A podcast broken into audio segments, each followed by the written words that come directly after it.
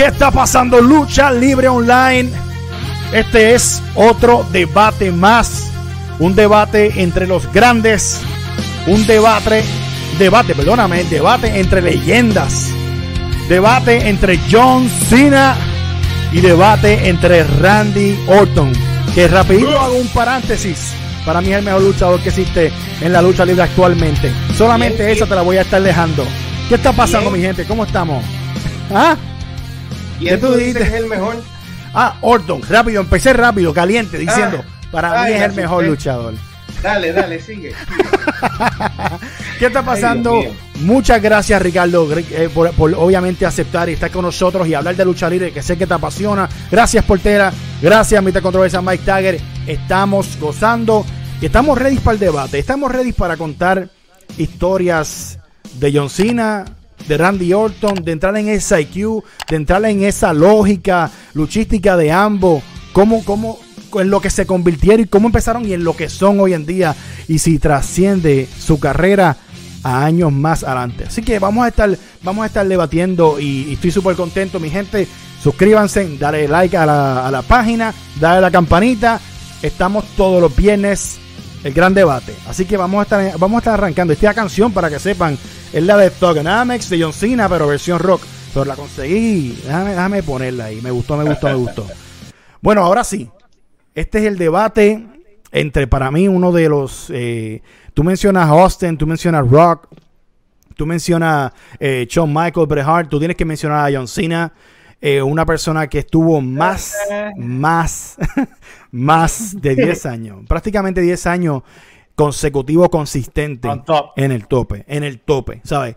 Eh, luchadores como Rock, luchadores como Austin, no fueron ni la, ni la mitad de lo que él estuvo consistente on top, como dice Mike. Eh, eso es algo que hay que es- aplaudir. Es bueno que hayas dicho eso, que ellos hicieron mucho más en menos tiempo. so Bueno, sí. more. Ok. Ah, claro, sí, claro, sí. Claro. Eso es para que, eso es para que los mentes de mí me entiendan lo que vamos a hablar, pero muchos mentes de mí me lo comen, quiero que entiendan. Muy bien, Mike, muy bien. Gracias, gracias, gracias. Pero hay, hay su, ah, para mí hay, hay su paréntesis ahí, porque eh, ellos tuvieron, eh, estas leyendas de antes, tuvieron la bendición, tuvieron la oportunidad de estar en un negocio, en una, en una manera de hacer lucha libre diferente a como lo tuvo John Cena. John Cena empezó, sí, en el Ruthless Aggression, como todo el mundo lo conoce. Pero después se cambiaron al PG Era y con todo y eso él poder hacer todo lo que él hizo, hay que dársela. So, y yo voy a empezar hablando por John Cena y después Vamos. vamos a brincar a vamos a brincar a Orton. John Eh, John Cena, cuando ustedes esta única manera de ver su debut contra que ya debatimos de él, de Corangol, el mejor luchador por encima de Brejal mil veces. que eh, como tiempo de pausa. Para de ahí. Parece Qué que él estaba bebiendo antes de grabar. No, Yo no, creo que, yo eh, creo una que- verdad. y sin embargo, y sin embargo, tiene background Josa. Mira qué Ajá. cosa. Oh. Sí, sí. Este, eh, pero no, Ajá. primero, no, no le falta de respeto a la excelencia de la ejecución. Ok. Creo que no le falta de respeto. Corango es Yo- tremendo. Corango es de mis favoritos Sí. también. Eh, Pero cuando Corango mismo dice que Brejal es el mejor de todos los tiempos, yo creo que tienes que, mira, shh, cállate. No, porque por lo favor. más seguro, como no se enfrentó a él, no se decepcionó. No, no, entonces, no. Entonces- no, porque esa es la que venía se Brejal. Eso es lo que pasa. Pero, anyway, no vamos a hablar de, lo- de la grandeza. Eso ya lo discutimos, y eso ya lo discutimos y ganó Brejal. O sea, no, eh, no, Cuca, el monstruo, papi. No, tranquilo. no, no. Basura. Volvi- volvimos a, tres iba debates pasados. Ah, dímelo, Ricardo, ¿qué pasó? ¿Qué pasó? ¿Qué dijiste? Que lógicamente iba a ganar Bret Hart. Yo no tengo ni Bueno. que ver ese programa para saber si va a ganar Bret Hart. Gracias. Eso es gracias. obvio. Claro. Cualquier Gracias, otra cosa, esto era Ay, para ay. cancelar este Es una, programa. persona, es una persona inteligente y con una camisa de Shawn Michael lo dice. es, lo que- es una persona inteligente, no como los 20 memes que se pasan en Mira, los mira, comments mira, criticando mira y cómo hablando estamos. porquería. Mike, mira cómo estamos ahora mismo. Yo, Bret Hart, y, y, y que diga tú Bret Hart ahí y yo, Shawn Michael acá. Sí. No, está muy bien. dos de los bien. grandes, dos de los grandes. Exacto, gente Pero- pero- inteligente, Pero, estamos, estamos inteligente. con. Estoy preocupado solamente, Mike, por. por, por, por estoy, estoy preocupado, pero, pero nada. No, este pero continúa, ver, continúa. Esto, esto me- me preocupó. Tú Pero vas a ver lo que viene. Hay que, hay, porque Yo- hay que darle sus su flores a John Cena lo que Sí, hizo. Claro. a eso vamos. Sí, pero- eso sí, vamos. sí, sí, sí. Orton es otra cosa. Orton es otra cosa, pero vamos a hablar de John Cena. Cuando llega en el sí. 2002 en el Ruthless Sí. Aggression, una era preciosa de lucha libre, eh, increíble, de los mejores talentos, Benoit, Eddie Guerrero, Jericho, Edge, you name it, un montón de personas.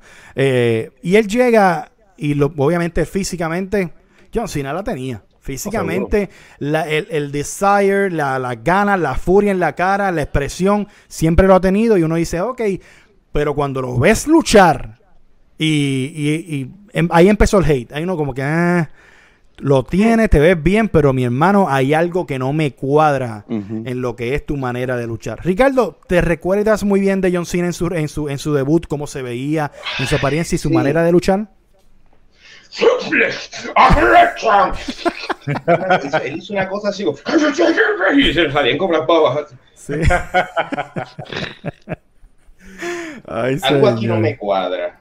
Y entonces No. de momento uno lo ve, porque si uno echa un poquito para atrás, un poquito para atrás antes de eso, y uno lo ve en Prototype, cuando era Prototype,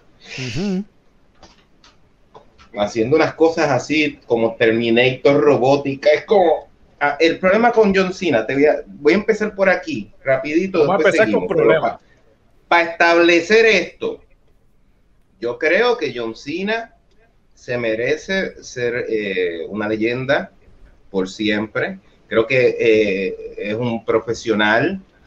Creo que tiene una psicología increíble eh, con el público, sabe manejarlo inclusive cuando lo odian. Este, si recordamos rapidito la cuando se le pusieron a aquellos del público con las camisas de eh, ¿cómo era? Hate Cena o algo así, Sí. Cena y él se You va con ellos. Eh, O sea, es un tipo que sabe manejar el público, conoce bien la psicología. O sea, yo creo que John C- y es un tipo que llena estadio, un tipo que se mantuvo ahí. O sea, todo el respeto con John Cena. Ahora bien, Ahora. eso yo viéndolo como profesional. Ahora bien, para mí es un charro, fue un charro toda la vida, me da vergüenza ajena. Cuando hizo- o sea, no, no puedo bregar con John Cena, me tomó mucho trabajo y ahora pues lo veo y hasta me alegro a veces como, ah, mira qué, qué chévere que vino. Ay, qué chévere. Y me puedo alegrar un poco. Pero me tomó, me tomó tiempo porque yo tuve esa pelea de, es que él hace, él, él hace lo correcto, pero porque es que me cae tan, no puedo bregar con él. Era No la manera. Será, ven acá, Ricardo. Cuando lo vistes, los movimientos en el ring. Porque sabes que obviamente tú ves un luchador average y muchos de ellos en similitud se parecen a cómo hacen, ejecutan las llaves, las cosas. Pero tú veías a John Cena y tú decías, mano, ¿cómo tú estás ahí? O sea, eh, la, la manera de romper, la manera. Era algo que no, no, no y no cuadraba, Ricardo. Si te lo, te lo doy. Yo te voy a explicar esto, te voy a explicar esto. Tú sabes, a- no sé si a usted le ha pasado, pero de momento a veces uno se, se, eh, se tiene, tiene que ir a una fiesta elegante y te pones tu chaqueta y pantalón y camisa de botones, pero es una que como que ya te queda chiquita Ajá. y uno está como, como que tratando de levantar el brazo. Y, Con y ese botón a punto de explotar. Y, y, y como que no puede, como que hay algo que no permite que uno fluya, ¿no? Exacto. Y a mí me, y, y para mí toda la vida, hasta el sol de hoy, John Cena se ve como, como que le falta, que hace falta que le echen W40. Básicamente, básicamente como si tuviese un Hace- bulto bien pesado y no se lo puede quitar. Exacto. No lo puede. Eso soy yo feo, pero bueno. Eh, te, te voy a hacer este, te voy a hacer este cuento rapidito. Mala mía, mala mía. Disculpen, me pueden callar cuando quieran. No, no, no. No, zumba, zumba, zumba.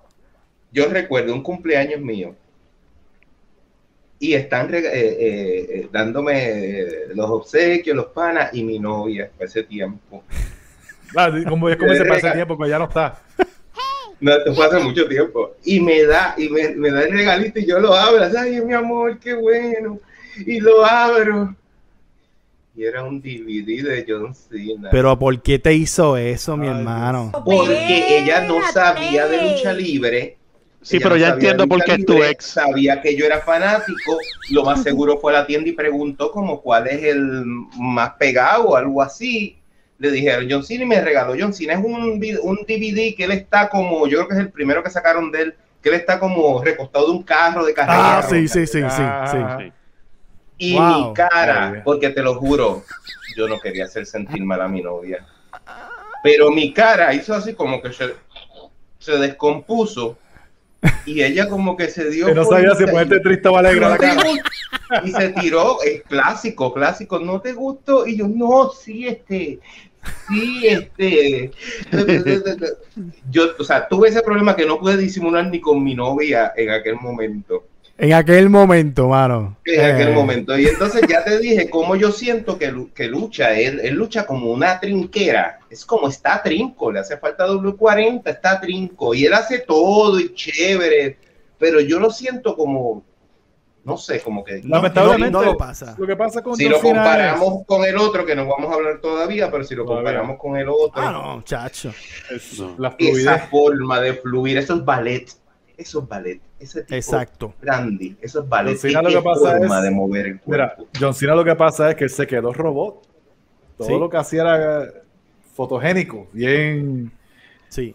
los puños, las patas, todo era feo. La ropa que tenía cuando empezó y salió este contra Core Angle y la ropita que tenía, que era la- todo era Vergüenza el ajena. pantaloncito, ese corto. Él tiene el cuerpo para eso, Sí. pero no tenía un logo, no tenía nada, te- toda- tenía un recorte horrible todavía. Siempre, siempre he dicho que es de los recortes más horribles que se- de, de- de la lucha libre era el, el recorte de John Cena. Este, no tenía, no te- era cero estilo, básicamente. Sí. Este, y, y John Cena cuando llegó era uno del montón. Trataron de, macho, Undertaker fue de él, you good job, kid, tanta cosa para darle algo. Y no hizo nada hasta que finalmente estaban a punto de votarlo en el 2002. Estaban a punto de votarlo y dijeron que pues, no tenemos nada para ti, ¿qué, qué- qué puedes, qué puedes inventarte, verdad? Y de momento viene y hay una, están vacilando en una guagua, Rey Misterio y Rakishi, par de gente, y él se pone a, A rapear. rapear. Se pone a rapear con los muchachos y Stephanie McMahon se da cuenta que estaba en el bus con ellos, en un tour en Europa, yo creo que fue. Que pase tiempo Stephanie McMahon estaba, mi hermano. Eh, Stephanie era otra Pero- cosa. Pero, A, otro- a otros niveles. otros niveles. Pero anyway, la cosa es que viene con eso y ella le dice, oye, tú, tú rapeaste muy bien ahí, que, que tú, tú- eso tú lo inventaste en el momento. Y él, sí, eso yo me lo inventé en el momento. Y él me dice, ajá, pues rapeame de... Ella tenía supuestamente una lata de tuna. Ajá. No sé qué carajo hace una millonaria con una lata de tuna este, Sí. en, en un aeropuerto o lo que sea, pero anyway, cada cual Ahorrando, suyo. claro, Ahorrando, claro. seguro. Eso, eso es comida de pobre, eso es comida mía. Este, él tiene que haber dicho, ¿y esta langosta qué, Ajá. qué puedes rapear esta langosta? este, pero nada, y John Cena supuestamente coge, le empieza a hablar de la lata de tuna y yari yari yara, eh, World Life, bla bla bla. Y le dice, tengo algo para ti. Y para ese tiempo era Halloween, y ahí fue que pasó de que en la fiesta de Halloween de SmackDown, él se vistió como Vanilla Ice y qué sé yo, y empezó a hacerlo de rapear, y ahí fue que nació él básicamente, la semana después salió con Buck Buchanan, y ahí viene el Master of Thugonomics, John Cena o, o whatever, ¿verdad? Ahí es que ya tiene un personaje y se le puede hacer algo con él. Primero, no tenía que luchar Mucho. mucho ni ser un wow luchador, no tenía que ser guerrero ni, ni Benoit ni, ni Angle, porque él lo que necesitaba era hacer trampa porque era rudo y tenía un cadenón que básicamente con eso podía ganar todas las luchas. No Exacto. tenía que hacer mucho, lo que tenía que hacer era hacer un tug, ser alguien de la calle, supuestamente. Y básicamente ahí era su estilo de lucha porque los puños eran feos, son feos todavía. Sí. Este, los- las patas eran feas, las llaves quedaban como que bien raras. quedaban como si tú hubieses creado un jugador en SmackDown vs. Raw y le ponías cualquier llave y no le salía. No le sale. Básicamente. Él parecía, eso es lo que parecía John Cena cuando luchaba. Los, los juga- los jugadores, los, los luchadores en, en 64, Sí. en No Mercy y WrestleMania 2000, tú jugabas esos juegos y la manera en que esos, esos luchadores se veían de cuadrito, así luchaba John Cena. Así era. Así Como era. cuadrito.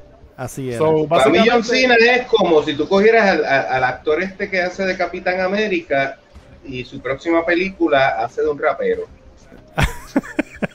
No. La- ¿Tú sabes cuál es la cosa? ¿Cómo te lo Eh, crees? Mala mía, yo no me lo creía y, y hasta los movimientos So, raperos como... que Era más, era ¿eh? más por, por la apariencia, porque es blanquito y las cosas, pero yo creo que eso lo ayudó a esconder, y ahora voy con Portera, pero eso lo ayudó a esconder la, lo que la gente criticaba Lo mucho. que le era faltaba, el- lo que el- in-ring. Sí, el in-ring performance. Hay, había muchas veces que él no luchaba en SmackDown y solamente salía en segmentos, hablando en el ring o a- a- atrás, y eso Porque es bien. importante. Exacto, porque hablaba muy bien. Pero ven acá, Portela. Eh, Thugonomics, The Doctor of Thugonomics. La canción, volvemos y decimos, para ese tiempo la canción fue un palo. Sea, la canción que con, la que él salía, eh, todo el atuendo, toda la semana era algo diferente. Nunca vimos algo que se quemara de él. ¿Cómo, ¿Cómo tú como fanático lo pudiste percibir? Pues mira, este, al igual que ustedes dicen, sí siempre, y de hecho, como dijo Mike, hoy en día todavía existe. Sí existía esa limitación en el ring, pero como tú dices, ustedes dijeron ya, habían encontrado un personaje para él. Y en WWE, tener un gimmick es algo que, que no todo el mundo tiene. Entonces tienes que explotarlo. Sí. Es básicamente, es básicamente como el hoy en día, ok, ¿cuántas veces Elias lucha y cuántas veces hace un acto estúpido con su guitarra? Las que lucha son tres veces y el acto de él con la guitarra son 20. Que Pues incluso básica- Portela es mil veces, es mil veces mejor verlo cantar con la guitarra, que sabemos que él trabaja, Elias trabaja muy bien, pero me entretiene verlo más con el concierto y las cosas y tirándole a la gente. Obviamente es un personaje, Sí, mira qué exacto. cosa, la pandemia le ha afectado porque él es un personaje para el público. So, para el público. Exacto. Pero mira, básicamente ah, y- con y esa tú con esa también, hasta el sol de hoy Cesaro todavía no tiene personaje y lleva 10 años en la WWE. deja a César Bueno, pues, quieto. pues mira, Cena tuvo la bendición de haber encontrado uno. Eh, y yo creo que hasta ese punto podemos estar en, en- a pesar de lo que dijo Ricardo, de que, de que siempre, porque a mí me pasó lo mismo, de que siempre uno tuvo como que la cosa con él, pero hasta ese punto no había por qué odiar a John Cena. No te podía gustar, pero no había por qué odiarlo. Yo creo que fue lo que pasó después, o sea, lo, lo que vamos a hablar y lo que pasó Sí. después y toda esta cosa que después entonces WWE crea con John Cena, el que logra hacer un montón de cosas con él. Y déjenme decirles algo para poderles dar la, la oportunidad. Hoy en día es bien políticamente correcto uno dársela a Cena. Ah, el tipo de Make a Wish, ah, el tipo que la cara de la empresa, el tipo que siempre hizo lo correcto, el tipo que, que no luchó como heel. Y entonces mucha gente, por ejemplo, cuando yo digo como que, mira, John Cena fue, es y seguirá siendo una basura. Y entonces la gente pues, pues, pues, pues siente, siente esa, ok, es como, es como, y Mike me va a perdonar, Ajá. pero es como la carrera de Roman Reigns antes de ser rudo. Es la misma basura. No, no, eh, eh, no, yo, yo estoy de acuerdo contigo, pero Sí. no te metas con la cabeza de la mesa. no te Bueno, metas pues con está la bien, pues cabeza ya- de la mesa. Pues ya, ya son otros 20 pesos. Pero iba por ese camino. Pero en el caso de, en el caso de John Cena, llegó un momento en que Super Cena, eh, o sea, ser, ser el- y entonces nosotros los fanáticos, ya más adultos, ya habiendo vivido la actitud era, ya viendo realmente pasar al tipo estaba brutal. Inclusive yo tengo gente, yo mismo fui uno, que cuando Super Cena ya estaba en el 2006, 2007, 2008, dije, bueno, hasta que no me quiten a Super Cena, yo no voy a seguir viendo esto, O porque sea es que, que, tú eras de los que literalmente las cagadas de madre a. Cena eran grandes. Éramos. lo éramos que muchos, pasa, éramos lo que pasa es, lo que pasa es que tú puedes darle para arriba a alguien. Tú puedes ser, Vince siempre tiene un nene. Tú puedes Exacto. darle para arriba a alguien, tú puedes sí siempre ser el nene de Vince. Pero él, a diferencia, inclusive yo pienso que hasta más que Hulk Hogan, porque Hulk Hogan en la época era entendible. Pero a diferencia de Hogan, de Shawn Michael, de Stone Cold, de The Rock, eh, del propio Randy Orton que está en este debate, del propio Roman Reigns, con John Cena se exageraron. Ay, señor. Vamos a hacer un, par, un par aquí, porque ya mismo estamos llegando a, no a Super Cena, pero sí vamos a llegar a eso. En el mismo año debuta eh, alguien que, como dicen muchos, tuvo la, la carrera fácil. La cama, él mira. lo dice, él lo dice. Él lo dice. Pero vamos, vamos- vamos a citarlo a él. Él dice que, mira, yo la tuve fácil. Papi era luchador, abuelo era luchador. Here I am. Eh, un muchacho bastante cocky. Eh, me imagino que el por qué tenía la razón del por qué serlo. Cuando lo viste por primera vez en cuestión de imagen, el pelito medio revoltoso y todas las cosas, buen cuerpo, buena, buena, estatura. Yo dije, este no dura ni, ni, ni tres meses, porque física, en cuestión de, de apariencia, eh, no la tenía. Me voy con Ricardo. Ricardo, en cuestión de, de Orton, 2002, y llega, obviamente se lesiona, hay que tomar eso en consideración. Pero cuando tú lo viste por primera vez, dijiste, mano, este chamaco tiene potencial de ser alguien, o dijiste, este es uno de los que, chacho, lo, lo cuelgan a la pata. Primera vez John Cena, ok, que se acabe ese segmento, saquen ese nene ahí para seguir viendo lucha libre. Orton, cuando veo a Orton, sé que viene de, de Bob Orton, yo vi mucho lucha de Bob Orton y qué sé yo, y yo dije, yo le di el beneficio de la duda, porque sí, a principio eh, eh, era un tanto aniñado el personaje o, o como y, y- y una prepotencia, pero no la misma que desarrolló después, que, que fue- Exacto. fue genial. Pero a principio yo sí le di el beneficio de la duda. Ok. Yo dije, puede ser. Tiene el cuerpo, la cara, se mueve bastante bien. Hay unas cosas que no me gustaban, pero eran como del personaje o de esas primeras. Pero estaba empezando, yo estaba Sí. claro. Está empezando, esto no está maduro todavía. Puede haber algo por aquí. Lo que hice fue darle el beneficio de la duda. No voy a decir que fui fan desde el primer momento, pero me ganó como fanático, yo diría que bastante rápido. Ok. Vamos, vamos a entrar en Cena ya eso. se retiró y todavía. Yo te voy a decir una cosa. Eh, Mike, me voy contigo rápido. Obviamente se lesiona. No tuvo la oportunidad que tuvo Cena de, de desarrollar un personaje y hacer las cosas. Pero tú sí tuvo la ventaja y la bendición de llegar lesionado. Eh, hacía segmentos y todas las cosas, ¿verdad? Que tenía el brazo lastimado. Pero tuvo la bendición de Papi, de Triple H, del hombre del que mandaba en la WWE, el hombre, uno de los mejores rudazos. El por qué Basura. existe, el por qué existe The Rock y el por qué existe Austin, porque sin Triple H no hubiesen existido esos caballotes tampoco, porque él estuvo ahí para cargarlos a ellos prácticamente. Solo estoy hablando así de King of Kings. Lo toma, Ay, Dios mío. lo toma por el, El brazo. derrame cerebral. Lo toma por el brazo. Pero, pero anyway, vamos, no, no, no estamos hablando aquí de Mr. Nariz. Vamos No. a sacarle eso de aquí del, del medio. Pero él le dio Lo la oportunidad. día, le dio lo le dio otro le dio la oportunidad porque, o sea, el, el lambón asesino, diga. Ah, este, ¿el qué? eh, Triple H. Ah. Este, no vamos a llegar a lo del el lambón ese. Este, Ajá. pero la cosa ahí, pues sí, obviamente Triple H tenía mucho pool. Ahí fue que él coge y, y dice, ¿qué, qué están haciendo con Ric Flair? No están haciendo nada con Ric Flair, obviamente, porque Ric Flair es Exacto. basura. Ajá. Pero este. Ay. ah, Ay, padre. eh, quiero que sepan aquí, mente de mí, me estoy loco por hablar de Ric Flair aquí, que lo voy a escribir, ya lo viste. Pero anyway, este. Ven a Randy Orton porque ellos vieron de que, ok, el chamaquito es good looking, you know, tercera generación. O sea, él la, tie- él la tiene ahí, él no sabe dónde la tiene. De la misma manera que cuando llegó Rock, la gente sabía que la tenían, pero no sabían dónde. Lo mismo pasó con Brejal cuando llegó a WWE, lo mismo pasó con Mr. Perfect, que él fue el que tuvo la dicha Mr. Perfect de segunda generación de llegar y le dieron el personaje de Mr. Perfect. Sí. Pero, pero muchos de los segunda, tercera generación de la WWE no tenían, cuando, eh, cuando llegan no sabían qué hacer todavía con ellos porque querían traer la nostalgia de su familia. Estaban allí por sus apellidos. Exacto. So, tú traes la nostalgia de la familia de ellos y no todo el tiempo va a funcionar. You know what I mean? So, cuando ven que Orton tiene ese talentito, porque cuando vieron que le estaba hablando en el micrófono, lastimado en el micrófono y, y- estaba encojonando a la gente, dijeron, él tiene algo, vamos a sacar, vamos a hacer algo con él. sí. Y ahí es que nace lo de Evolution, que traen a Batista. Este, te iban a traer a Jinder Mahal.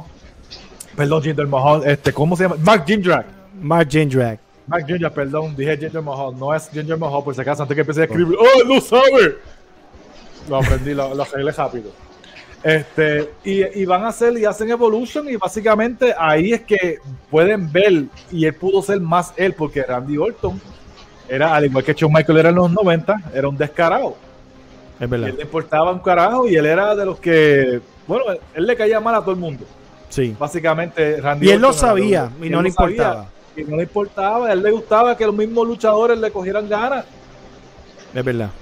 ¿Tú ¿Me Eso entiendes? So- so, cuando tú ves que Randy Orton llega así y llega a WWE y empiezan a usar en Evolution, ahí es que Randy Orton pues empieza a pulirse, mano. Empieza a tener esas luchas y, y Evolution lo ayuda mucho. Obviamente ahí tienes ya la cara para el campeonato intercontinental para tu facción, porque Triple H era el campeón mundial o luchando por el campeonato mundial. Tenías a Ric Flair ayudando a Batista, que Batista era otro que estaba súper verde, porque básicamente Batista y Orton eran los, los, Nada los- más los ver- más verde que una verdes. de plátano, papi. Ajá, los plátanos verdes, papi. No había más nada, que- no se podía hacer nada con Chacho. ellos porque salieron de WWE y, y básicamente a los tres, a Batista, Orton y Cena, sí, los sí. sacaron de WWE verdes todavía. Sí. Porque estábamos Eso entrando es. a otra nueva era, otra nueva generación. Ya los Rocky y Austin estaban ya para un lado y, y estaban los guerreros, los Benoit, los Angle y los Edge. Pero y- tú, tú trajiste un punto bien importante, Mike. Trajiste, y yo creo que es un punto que para la época y para WWE sigue pesando un montón. Los que yo hago, los subo, no importa que estén verde, y les doy estelarismo, a pesar de que mis mejores talentos son los que yo no hice. Y todavía hoy en día, eso es práctica en WWE, porque tú acabas de mencionar a Orton, a Cena, a Batista. Tres luchadores WWE. Tres luchadores que llegaron siendo producto WWE, pero sin estar ready. Sin embargo, tú habías cogido el buen talento que, te- que le quedaba a WCW, los Chris Jericho, los, eh, ¿verdad? Los Benoit, los, los, los El Eddie. Guerrero, y aún así tenían que fajarse de verdad. O sea, no la tenían fácil como estos tres, donde básicamente uno puede decir, llegaron verdes, esto y lo otro, pero los trabajaron. Al final de No, cuentas, esto es había, había muchos que no, que no, no trabajaron. Un ejemplo, talentazo, Shannon Hair. Sí. Hair, sí. No, no, los usaron. Este, Hurricane Hells no lo usaron como deberían haberlo usado hasta Sí, después. pero, Dios, Hurricane Helms, por Dios. O sea, estamos Sí, hablando de Cruiser, güey. Estamos hablando de, estamos hablando de estrella, estamos hablando de Orton. Estamos es mega estrella, mega eh, estrella. claro, o sea, eh, pero, pero, caramba. pero Orton, Orton, Orton, Orton la tenía. Orton, Orton de los que cuando, cuando llegó, uno como que, como que, aunque sepa que, que no es muy bueno, uno dice, él, va- él la tiene. Sí. No sé qué es, él la tiene. Sí, Eh, sí. no es Cuando- como con Cena, como que, ok, Cena tú lo que ves es cuerpo y uno como que, tanto cuerpo para eso. Exacto. ¿Qué pasó, Ricardo? Dímelo. No, que cuando pasa esto, ¿no? Que, que eh, llega Evolution para subir también a ellos dos. Va, eh, o sea, Orton, de estos dos rookies, que están verdes como estamos hablando, pero Orton fue el primero que empezó, tú sabes, Sí. ya tú lo estabas viendo en las caras, ya estás empezando a ver la psicología, cómo él bregaba, cómo él se movía. Y ya tú estabas empezando a ver lo que iba a hacer luego. Ya tú estabas viendo algo que, espérate, este tiene algo bufiado. Sí. Contrario a Batista, que Batista Exacto. era soy músculo. Exacto. It. no, no, se hizo hasta que después se hizo campeón. Mucho No. de tiempo después para mí. Pero eh, fue, una, fue una carta, y es bueno que traiga eso Ricardo a, a- a la mesa, porque fue una carta que, que se jugaron. Uno, yo creo que Batista fue el talento donde eh, que, que subieron y le dieron la oportunidad, pero tú no te lo esperabas. Porque uno pensaba que iba a ser uno más del montón de los fuertes Sí. que tiene WWE, que no son eso y nada más. Pero De con él hecho, hicieron eso. Albert, algo. Ra- Randy Orton, vamos a hablar claro, Randy Orton pagó el precio de que WWE quisiera darle el push a Batista. Porque básicamente tú tienes a Randy Orton. Por fin logra el campeonato. O sea, ya estamos en esa época. Le das el campeonato, es el tipo que tú crees, ok, derrotó a Benoit, es el campeón. Y entonces tú tienes que traicionarlo, devolverle el título a Triple H, porque la función del héroe ya no era de Randy Orton, ahora era de Batista. Sí, pero ahí fastidiaron eh, completamente a Orton. eh, Claro. eh, creativa- creativamente. Pero, Pero, antes claro, de eso, pero yo te voy a decir algo. A él lo fastidiaron porque él no debió haber sido campeón. no, es que no debió ser. campeón. Exacto, Él exacto. no él debió debió- haber ganado el campeonato. Claro. Él no estaba ready para ser campeón. no Claro. estaba ready. Y, y para lo que hicieron, no debieron de haberle dado el campeonato. Pero fue lo hicieron, pero lo hicieron para que Brock Lesnar dejara de ser el campeón más joven de la historia. También. Eso iba yo. A eso iba yo. Y ¿Sabe había que utilizar la edad de Randy Orton para darle el campeonato, para sacar del libro a Brock Lesnar, que se había ido en malos términos en WrestleMania Pero 20. le salió, le salió mal le como quiera porque ahora pueden decir Brock Lesnar es el campeón más joven WWE Champion. De verdad, porque ganó el. World Heavyweight. Fue el. World Heavyweight de Orton. Eso como Que- quiera, es estúpido. Pero ven acá, Orton en ese año 2004 es- había un hype, de- viene de WrestleMania de ganarle a, a Mick Foley en el three-way eh, handicap que había. Eh, él es el que hace el pin. se va para Backlash y lucha con, eh, lucha con Mick Foley, una lucha hardcore bastante. un break, Albert. Si vamos a hablar bien, él se empezó a ganar como que respeto en Royal Rumble de ese año cuando le gana, si no me equivoco, le gana RBD por el Intercontinental. Sí, ¿me entiendes? Sí. Eh, Era, era un. Lo ya lo iban pintando, ya ellos tenían Ah. todo predeterminado y decían. Era para este, él, era para él. Era para él. Vamos a dárselo. Él era el vamos campeón a dárselo. intercontinental y para ese tiempo el intercontinental, intercontinental tenía un poco de prestigio. Ujú. ¿Tú me entiendes? Todavía tenía ese prestigio porque lo tenía RBD, lo tenía Jericho, Benoit, después lo tiene Orton. después Pero vamos a hablar de la mentalidad del luchador. Vamos a hablar, vamos a tocar en ese punto. Te están dando rapidito, todo. Perdóname, perdóname Dímelo, Ricardo. interrumpa, discúlpame. No es para ese tiempo donde se da este Survivor Series que Eh, se eliminan 2004. todos los del lado del Orton y Orton es el que sobrevive hasta el final y yo creo que gana. Que Yo creo que es Estaba en el- 205. Yo creo que es 2005 que pasó que él, que él hizo, que él hizo eso, si no me equivoco. Sí, que fue es- el que- siguiente. que- porque yo, lo- sí. no, yo creo que todavía estaba bien joven, o sea, todavía estaba Sí, joven. estaba cuando joven. yo los Yo creo que fue no, no fue, no fue el año antes, no fue ese año antes. Sí, No, no estaba, es cuando esta- ya estaba hecho. Esto es cuando todavía tenían los calzoncillitos La- esos como azules y Sí. La cosa con Orton es que lo- eh, yo creo que lo ha hecho más de una vez. Él- sí, lo, lo ha hecho pero, pero para ese tiempo joven, él hizo eso una vez y fue como esto. Sí, esto lo, lo que pasa, lo, que pasa es que lo que Ricardo dice, campeonato. Lo, que- lo que Ricardo dice es porque aún después de ser campeón y de haberlo perdido, tú todavía lo seguías viendo años después, como joven y como un chamaco. O sea, que, que por eso es que yo digo que el campeonato fue a destiempo, porque todavía pasaron años. Como tú eso fue, eso yo creo que fue en el 2005 y él fue campeón en el 2004 y pasaron años para que entonces tuviera la madurez y vieras otras facetas de Orton. Cada año veías algo diferente de él Por en, eso, en su pues, estilo. hay- hay- pero Albert lo que está hablando es que Albert va a seguir la- el timeline es antes de llegar a SummerSlam contra Benoit. Sí, antes de llegar a SummerSlam contra Benoit, vamos, vamos a entrar en lo que es. Yo soy bueno. Yo tengo el vaqueo. Basura. A mí me la dieron y lo que yo digo lo pruebo en el ring. Él está en esa y sabíamos que él en los DVD, en los podcasts, él lo dice. Pero cuando llega el momento del eh, horror de darle el campeonato, de traicionarlo, sacarlo de Evolution, ponerlo con Triple H, cambiarlo a técnico, él ahí llegó en el... eh, él, no- él estaba en un comfort zone. Él decía, no, yo, yo sé lo que estoy haciendo. Hasta que lo pone en técnico y dice, yo ¿Qué no sé hago? qué carajos yo voy a hacer ahora. Ahí es que fue que Orton perdió toda la confianza. Y, o sea, yo tengo que ahora ajustar las cosas. Yo tengo que ahora aprender un mundo nuevo. Yo tengo que reajustar toda mi ofensiva en el ring. Cómo yo me muevo, cómo yo hablo.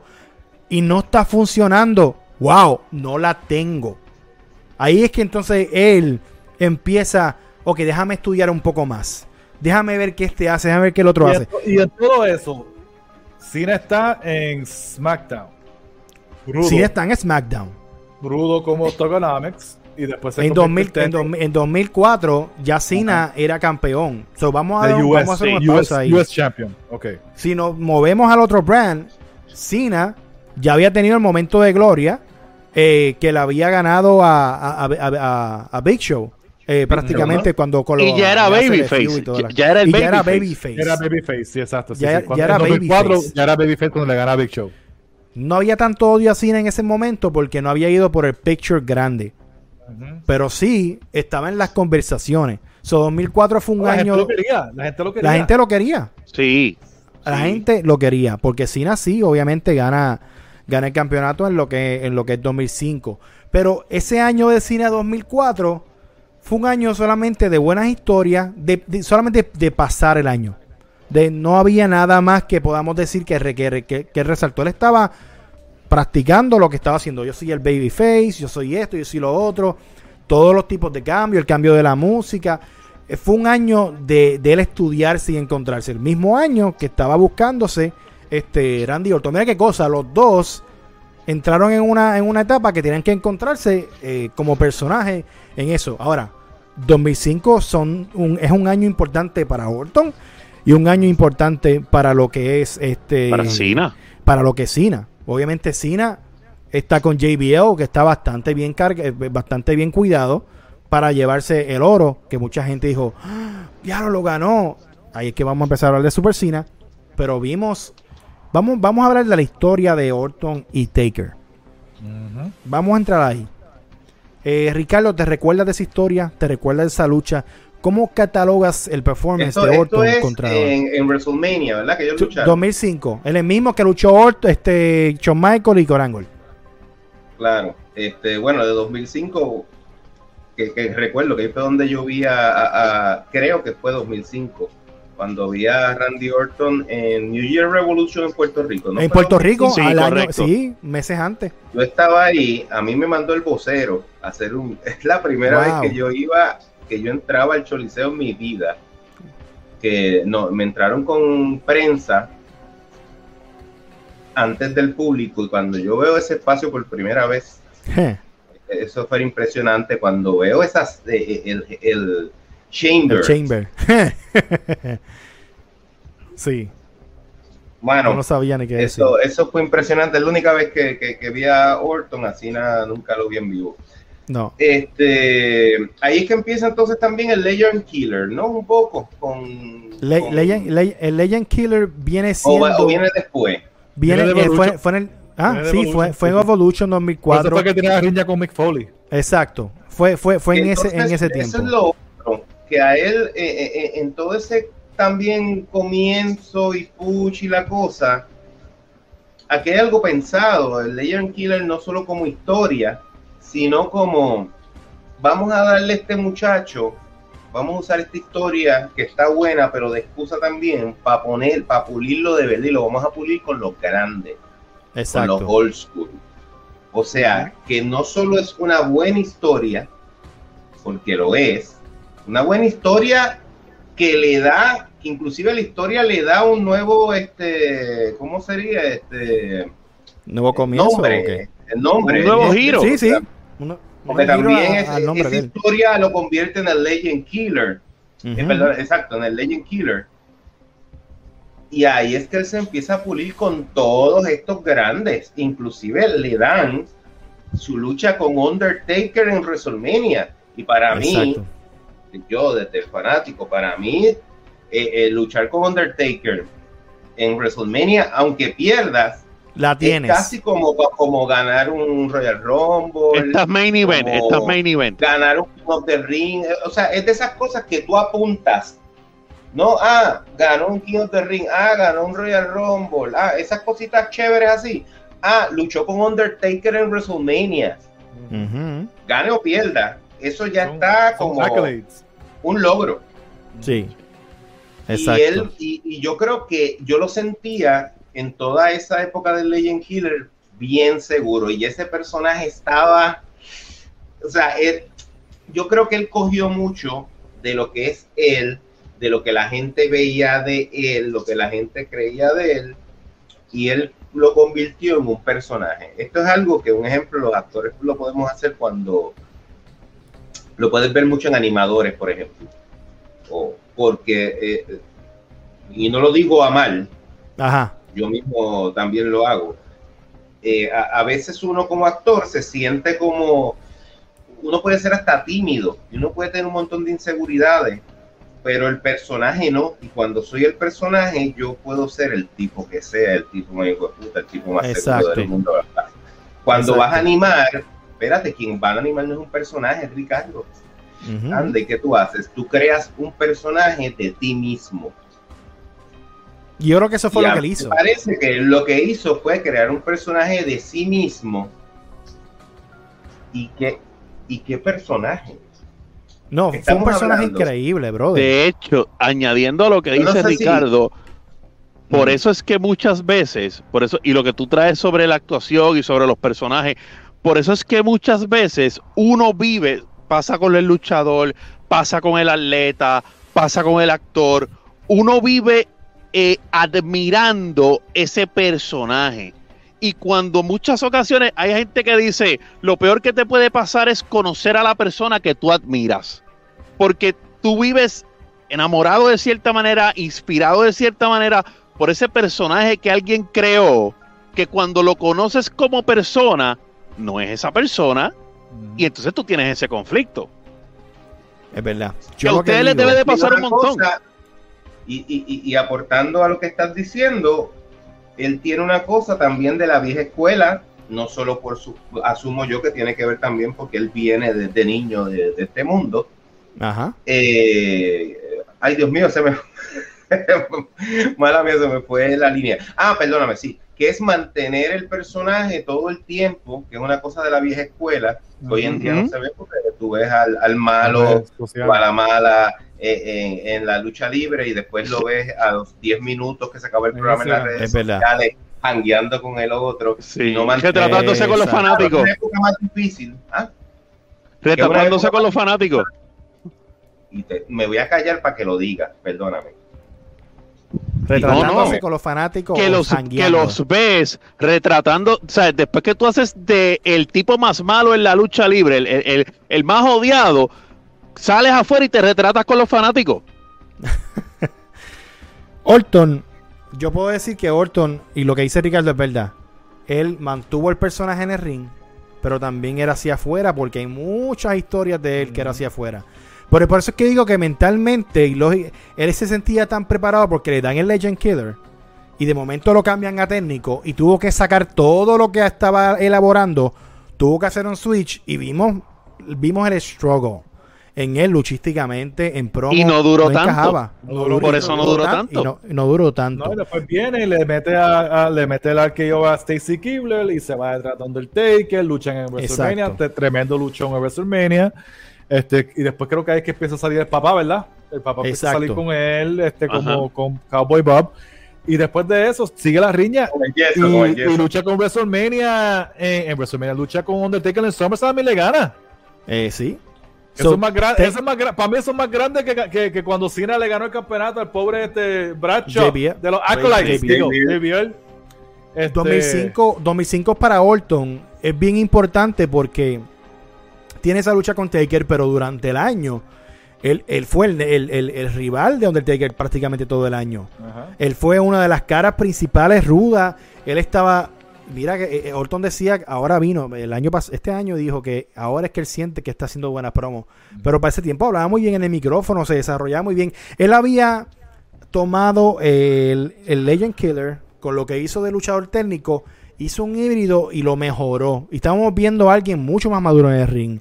Una persona que podía bailar con quien sea en el roster y de verdad que se veía muy bien. Ah, pero también tienes que acordarte que el papá estaba con él con- todo el tiempo. Claro, claro. Y van a estar, influye, mira, influye. van a estar ahí, van a estar ahí hablando. Y Vámonos díganme con una cosa, ¿ustedes creen en el criterio del Undertaker? ¿En qué sentido? En el criterio, o sea, de que lo que él piensa es válido, ¿verdad? Asumo que sí. Seguro, obvio. Claro que sí. ¿verdad? Claro que sí. Sí, sí. Obvio. Que Undertaker y un tipo que Undertaker va donde Vince y le dice no voy a hacer esto o voy a hacer esto. Correcto, Ya. sí. Es Undertaker, ¿verdad? Esto es un, esto es un dios. es un- estamos hablando de semidioses y está Dios, ¿verdad? Sí. Este, Undertaker, este, mitología luchística. Ajá, ajá. ¿verdad? Si esta gente, si estos dos lucharon por todo un año, casi, como rivales, y le ganan SummerSlam, todo esto lo permitió Undertaker. Y si Undertaker Exacto. permitió todo esto, es que Undertaker sabía que en ese momento ya, en ese momento ya lo sabía. Él la tenía. El tipo la tiene. Es verdad. Yo, yo estoy seguro que Undertaker sí, o sea, si Undertaker, como tú dices del criterio, si él le él hubiese dicho a Vince, no quiero trabajar con Randy Orton, ya. Ya se acabó. Se acabó. Así es. Búscame sí. otro, búscame otro. Así, Y así que, que, es que me va a ganar en SummerSlam, que me va a ganar a mí, este chamaquito que en un año ya no va a valer nada. ¿Entiendes? Eso no Es pasó. Muy, muy cierto. Or- Taker vio algo. Va- pero Sí. vamos, vámonos en ese año a, Cena. a Cena. ¿Pero qué hizo Cena? Cena lo que hizo fue ganar el título y después... Bueno, pero ganó, no, no, no, no, pero no, fue no, su no, primer espérate, papi. campeonato, o sea, ganó. Sí, pero él ganó WrestleMania. Ajá. Pero él tuvo, eh, obviamente, durante el año, eh, siguió en la batalla con JBL. Y te digo una cosa: JBL. Era, era alguien que criticábamos por, por mucho. Pero JBL bailaba muy bien y contaba las historias. Y Basura. JBL se encargó de crear a, a Cena hasta que se dio el draft para irse No, para no, no, te voy a decir algo. JBL en el personaje este de, del millonario, o sea, eh, porque Mike habla de- como el JBL de los Acolytes y yo creo que JBL hizo una evolución, No, increíble. Si te molestaba Lo verlo, bien. hizo el trabajo bien. Perdóname, Claro. perdóname, tengo que decir algo. Basura. Basura. Pero a mí me parece, mira, Mike, de, con referencia a JBL, JBL, bien en general, a mí me encantaba en Acolyte, ese lazo vaquero era, yo me lo disfrutaba tanto. Pero no hay más Cuando nada, pero no hay más nada. De para adelante no hay más nada. Cuando empieza el personaje de JBL, lo odié, lo odié, casi como a Cena. Pero después le, sí, sí le cogí respeto y después me gustó y entendí, este tipo está haciendo bien esto. No es que, me, no es que no me gusta lo que hace, es que lo está haciendo tan bien que lo odio como lo debo odiar. Sí. Exactamente. No, eh, Y es una personaje, psicología. él, él hacía su personaje tremendo.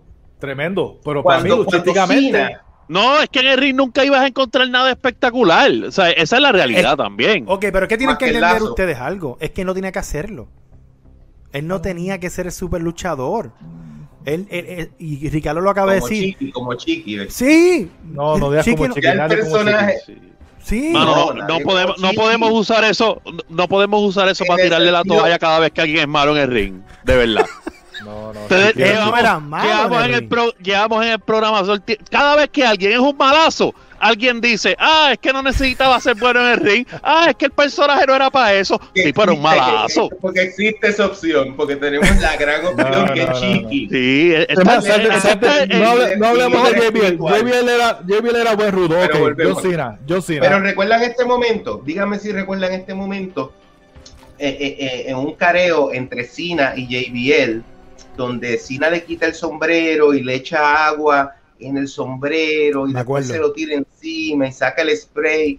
Lo que está haciendo Cena es como, ah, ok, ah, entiendo, entiendo por dónde va la cosa, pero lo que está haciendo JBL, cómo le sirve en bandeja de plata para que él lo haga bien, como porque Sí. obviamente te quita el sombrero, te lo quito para atrás, este, le estás echando agua. Como él estiraba la cosa, JBL como, "Ah, cuidado con mi sombrero y estiraba mientras actuaba y tú te estás creyendo el que se lo está sufriendo y entonces cuando sabe que aquel le va a tirar el spray, él se vira para el público y extiende y de momento, mira, ¿qué, qué tú me estás haciendo en la espalda?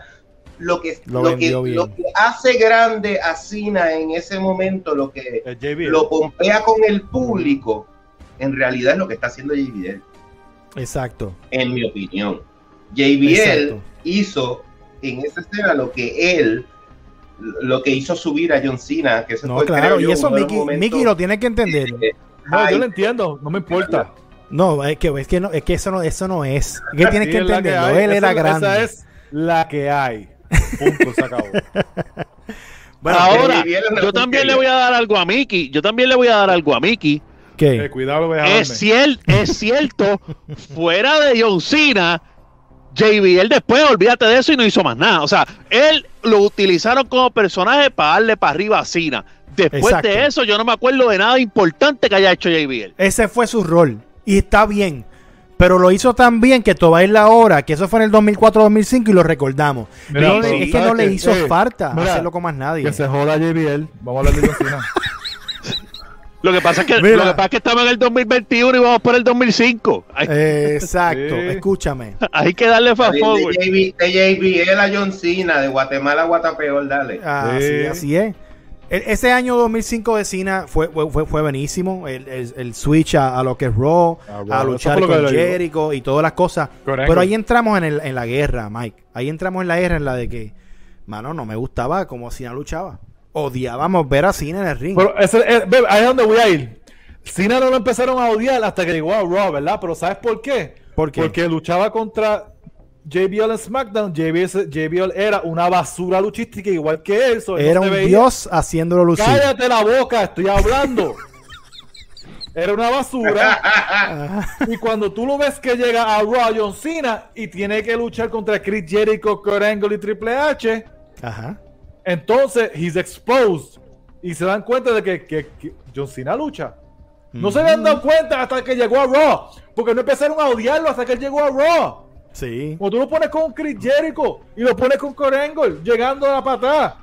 Yo creo que en ese momento todavía estaba fresco. Es después de que lo empiezan a odiar. No, Realmente, Fue, fue más ahí, fue más ahí. Cuando empezó a hacer la que llegó en Raw. Y después, mira, te digo más. Ya la gente estaba como que, diablo, Cena, qué porquería. Y después viene, cuando le toca la riña con Triple H para WrestleMania. Y Triple H le viene y se lo, se lo, se lo vacila. Y Triple H le dice: Tú vas a venir a luchar conmigo. Cuando tu llave favorita es darle pompa a los tenis tuyos. Ay, Dios mío.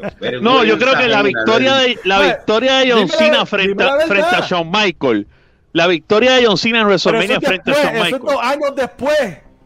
fue que Estamos hablando yo creo cuando llega.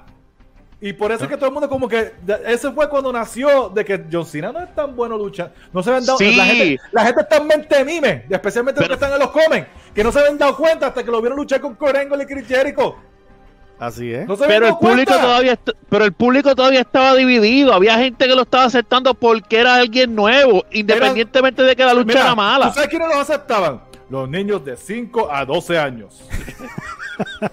pero para a, eso no. era que se, a eso era que se dirigía el Los producto mismos que le- lo mismo que cuando tú y yo éramos chamaquitos, nos gustaba Hogan y Warrior y después Exacto. nos dimos cuenta, basura, basura, Basura. luchadores. claro Basura, lo mismo que basura. le gustaba a Roman hace dos años atrás No, no te metas con él, no te metas. No Ahora, ahora lo- lo- a los niños les gustaba Roman, ahora a los hombres les gusta, le, le- le gusta como Roman en lucha. ¿Ves? Ah, pero ven. si llegabas a decir Coño, si ahora a los hombres sacó le el gusta Roman se iba a formar aquí No, no, como lucha, ¿viste? Que- que- Ah. Voy a traer, voy a traer un punto. yo no soy los mentes de mimes aquí. Escúchame, escúchame. Voy a traer un punto.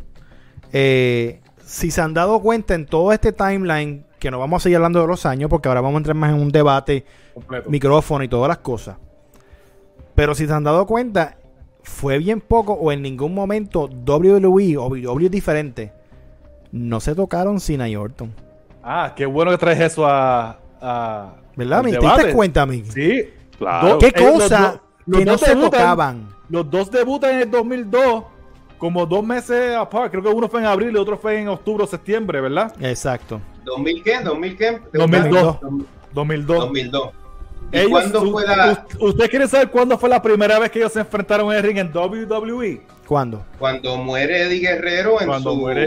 Exactamente, cuando el- muere Eddie el Guerrero. programa de celebración Sí, Sí. El Raw, el Raw de, de- de- ¿Qué año? de- En- en 2005.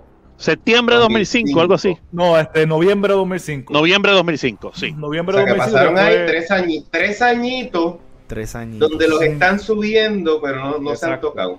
Ahora, No, pero vamos, vamos, vamos a parar ahí. Vamos a parar ahí. Mira qué cosa. Hoy en día, estrellas, potenciales estrellas y potenciales rivalidades y todas las cosas, pues los cazan. Y los cazan y ya los viste. Entonces no llega esa emoción. Había algo ya planeado. Decían, no, estos dos son los que de aquí a 3, 4 No. años van a despuntar. mira no los usemos. sabes algo Miren eso. Yo cre- pero yo creo que al principio eso no eso no fue intencional. Yo creo que al No, principio eso, eso no fue intencional. Yo Fue creo que en el camino se dieron cuenta. Sí. Pero que Sí, inclusive en esa lucha que estamos hablando, como que fue la que fue la primera de ellos dos juntos, que fue cuando se les rinde homenaje después que muere Eddie Guerrero. Sí. Ese día, todo lo que tenían planificado y todos los libretos, libretos volaron para el carajo. No existían.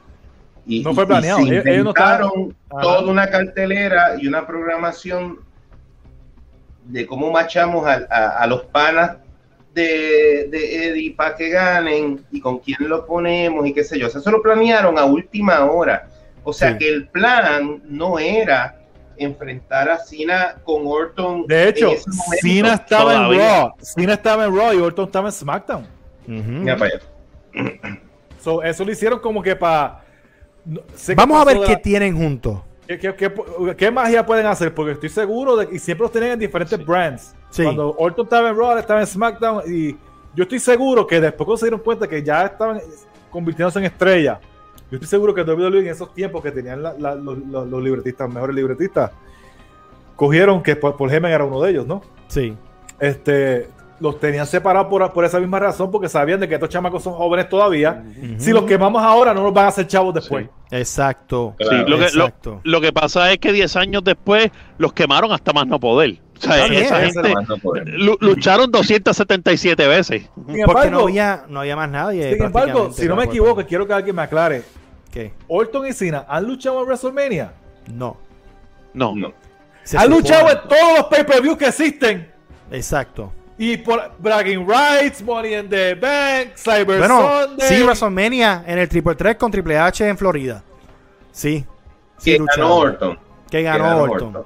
que ganó Orton. Planchando era a Cena. Cena tri- Cena Planchando triple- a Cena. Oh, sí, sí, sí, es muy cierto. Sí, Pero sí, sí. quería Sí, pensar sí. el diablo, en verdad. Pero, poniendo, viéndolo en, en el póster, tú dices, era meant to be, to be en WrestleMania.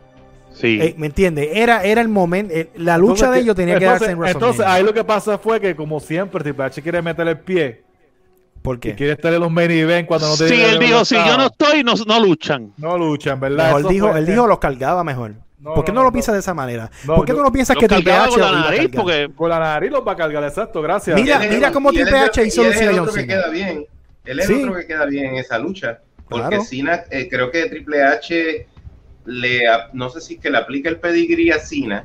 Ujú. y le y mete la patada. empieza el conteo, uno, dos, y en dos y medio entra eh, Orton, saca a, Ujú. a, a Triple H y le gana sin hacerle y plancha o sea, a le Cena. gana con, con lo que hizo Triple H.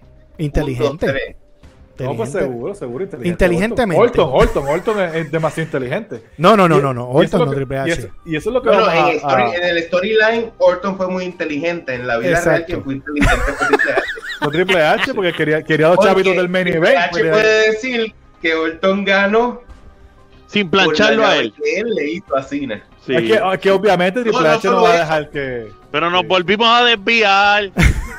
Mala mía, perdón, ¿qué fue? ¿Por dónde No, pero es bueno porque yo no me acuerdo. Majayo parta Triple H. Esa, esa lucha fue tan insignificante de Triple H. Esa, lucha fue tan insignificante de Triple H que no me acordaba de esa. No, es que es- para ti hay cosas insignificantes. Pero anyway, eh, yo lo que voy a decir es que ya estamos en, en el plano y vamos a hablar de Orton versus Cena.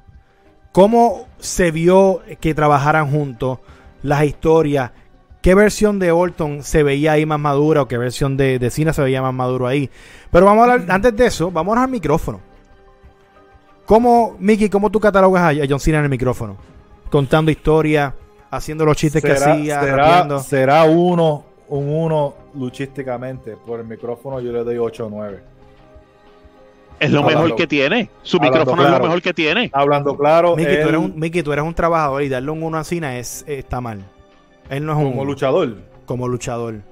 uno. Nadie Mickey, tiene es- la retentiva de Cena. Y tú sabes de es- lo que estoy hablando. Es como Yo un sé lo que 3. estoy hablando, yo sé lo Mickey es como un que tú 3. estás hablando, pues pero está tienes que- mal, mi hermano. Pero tienes que ver con quiénes él estaba en el fucking ring. Pero es que, mano, pero es que eso tampoco importa. Porque la- tú no siempre vas a estar con un caballo. Exacto. Él la ¿Y- tenía. ¿Y, y qué pasaba cuando no estaba con un caballo? Cena es un 7 un Lucha 8 en el igual ring. de malo con No, caballo que sin caballo. 7 o 8 en el ring, Cena. Cena es un No. 7 un 8 en el ring. Albert, estás tiene, refiriendo a la Cena cantidad- hace tú te estás cinco refiriendo cosas a en un ring, caballo. Que, que él sabe hacer, ¿verdad? No es un 1, pero tampoco es un 7, porque el tipo tiene cuatro movimientos. No, pero, la, pero ok, pero como bailaba con la gente que era buenísima, se veía bien. Yo no sé por qué Mickey se acaba de ir. Porque, porque es ofensivo lo que acabas de decir. No es un ofensivo. 7, mano. Un Mano. 7, esto sí a Dios. Oh, Mira, Un siete. Albert, un 7 es triple H, caballo. Tú eres loco, caballo, pero mira acá, mi hermano. Espérate, esto aquí se ha formado un Royal Rumble. ¿Tú estás Un buscando? 7 es triple H, porque los 10, Verdad. los 10 son los Kerangol, los Bret de Hitman Hart, los 9 son Shawn Michael y triple H no llega allá, caballo. Que Aunque no, no, lo quieras aceptar. No Mire. llega allá. Papi, tú- gracias a Dios que tú nunca fuiste maestro, oíste, porque estuviste pasando todos los colgados. Oíste, gracias a Dios que tú no fuiste maestro, hubieses pasado todos los colgados, Albert. Ah. Ok, Tú vas a ¿cómo lo decir ve- que cómo lo- un 7 o 8. Pues, yo para mí lo es, para yo mí lo es, dos. porque bailó con los grandes y lo hizo muy Mira, te bien. doy un 2 por el attitude adjustment, manda, porque la otra llavecita le quedaba bien fea también. Hombre, Mira, no, es Albert, ¿Sabes qué? Tú ponías a brejar con. Triple H y no podías hacerte la lucha que te hizo John Cena. Ay, No podías. Sí, porque Triple H es un, una mierda. No. Papi, no compare, no compare. Contra, mano, es que ponerle, ponerle 7 a triple H eh, a John A Cena. John Cena, 108. Tú eres un descarado, un caripelado. Yo, Eso- yo espero que los está- me sabes. quemando todo. Tú eres un caripelado. Le estoy dando un bien, 9. pero Le estoy Este dando un programa, 9. este programa se fue a la mierda, se bro. te cayó. Se te cayó. Un 8 o Te 9 tenía le doy a aquí, Cena te en el un micrófono porque era iba- Mike, yo le puedo dar en el ring. Mira, con todo lo que dice Albert, yo le puedo dar un 1, es esa, pero yo le puedo dar un No, 4, yo pero tengo- un yo- 7, yo, sé, mano. yo sé por qué le estoy dando un 7. 1.3, cabrón. Cena, Cena evolucionó y Cena llegó a tenerla. ¿Usted no vieron las luchas que hizo con Kevin Owens, con Sami Evolucionó de cuatro movimientos a cinco. Él evolucionó. te, voy a, te voy a explicar esto, me- si me Ajá. permiten, si me permiten. Dale, para mano. mí, Claro que sí, claro que sí. o sea, para mí, no solo el chistecito que es cierto de las pocas llaves que tiene Sino también lo que dije al principio, es que no, no solamente tiene cinco, que las cinco las hace trinco.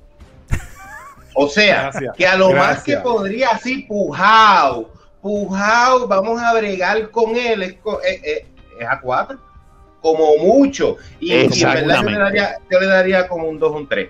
En el Mira. caso de, de Orton, Orton también tiene, no tiene tantas movidas. Pero Lo que psicológicamente pasa con Orton es que lucha tan lindo como él se mueve. Él te puede hacer una picada de ojo hermosa. Ah, la forma en que lo hace. Como, o sea, Ah, todo. eh, antes de hacer toda su ceremonia, antes La de. expresión de cara, su- la expresión de cara. Porque ah, eh, después se tiró el, eh, el RKO que viene de ningún sitio. Pero antes de eso, cuando él lo iba a hacer, él se tiraba al piso. ¡Ca! Y daba esos dos can- esos cantazos con los puños. Y después hacía algo que lo dejó de hacer porque se lastimó un brazo. Pero esta cosa que era como, como de, El puño. de- como de dragón. Que hacía Exacto. y era como, y tú estabas ya como, wow, todavía no he hecho la llave. Y tú estás Ujú. como, wow. Te digo más. brutal. Mira, Orton tiene una llave que él hace, que no la hace todo el tiempo, y cuando, pero cuando la hace le, le queda bien bonita, es cuando el tipo está acostado en el piso y le empieza a castigar todas las partes del cuerpo. Eso está brutal. Sí, que eso es old school cool. Eso, Eso eso, eso nada más, eso nada más es mejor Al- que la carrera luchística de John Cena. So, vamos a hablar ahora de lo que es eh, luchísticamente en rivalidad entre ellos mismos, Orton, Cena. Pero vamos a hablar de algo bien interesante que no todo el mundo habla. Sabemos la ofensiva, sabemos lo de lo, de Cena. Yo lo puse en un 7, me cayeron encima. So, vamos a dejarlo ahí. Pero expresión de cara de ambos, Orton y Cena. eh, y empezó contigo, Mike. ¿Cómo, cómo Orton y cómo Cena con solamente la expresión de cara que es tan importante en la lucha libre, eh, venden una historia. Y lo hicieron entre ellos mismos.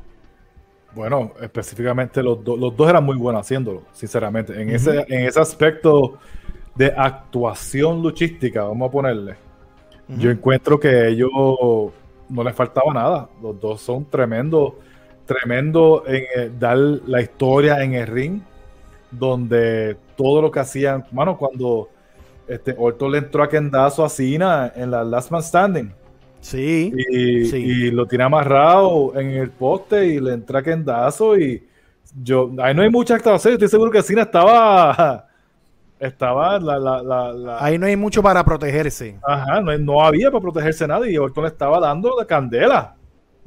Estaba No, y, la, y la expresión de cara de ambos. la- obviamente la de Cena con, do- con dolor, pero con furia, porque suéltame.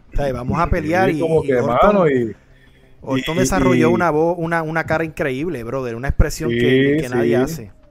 no, este, los dos, las expresiones de ellos eran, los dos eran únicos y los dos son de los mejores en cuestión a eso, en cuestión de tomar una historia en el ring, este, en expresiones. Yo creo que los dos son, son muy buenos, muy buenos. Luchísticamente Cena sigue siendo una porquería, pero este, yo creo que, que los dos en ese punto sí. Y se puede ver en las demás riñas, porque los dos tuvieron riñas con Edge, los dos tuvieron riñas con Shawn Michaels, los dos tuvieron riñas con Triple H. Y, y, y todo, o sea, en cuestión de expresiones con su, su lucha en todas. Yo creo que, que serán magníficos, sinceramente. Mira, yo le voy a hacer una pregunta, Ricardo.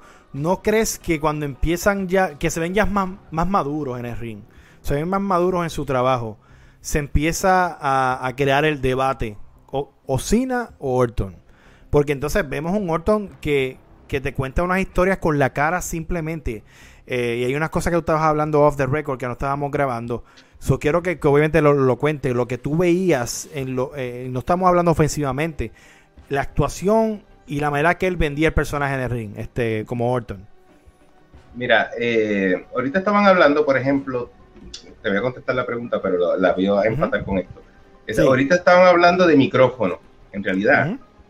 Si yo si pensamos en casi cualquier luchador de ese nivel, podemos recordar frases eh, dime una frase de Triple H, dime una frase de, de Stone Cold, dime una frase de Rock y vamos a recordar por lo menos catchphrases, eh, uno que otro, alguna, a- a- algún momento épico en una entrevista, lo que dijo. Yo no recuerdo ninguno de Orton. Lo que pasa, y, y por qué nos gusta? Y entonces no tiene tampoco tantísimas llaves. ¿Y por qué nos gusta en el ring?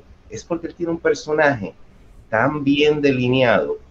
En el ring hablamos de cómo él domina su cuerpo, cómo él usa ese cuerpo y hace cualquier llave hermosa. Él no necesita decir 20 cosas ni tener una frase porque él tiene la mirada. Él tiene una mirada que llena el espacio y te dice un montón, dice un mundo de cosas. La mirada de él es súper intensa. Tú lo que necesitas es mirarlo porque él es, yo pienso que él es de los luchadores que más close-up, stream Sí. close-up le hacen. Es verdad. El stream close-up no es una cosa que se usa mucho en la lucha libre No. y regularmente lo usan con él. Recuerden esa, ese momento cuando Triple H está eh, con, con la esposa, eh, y, eh, eh, eh, lo tienen amarrado con esposas y su esposa está tirada en el piso y él la va a besar.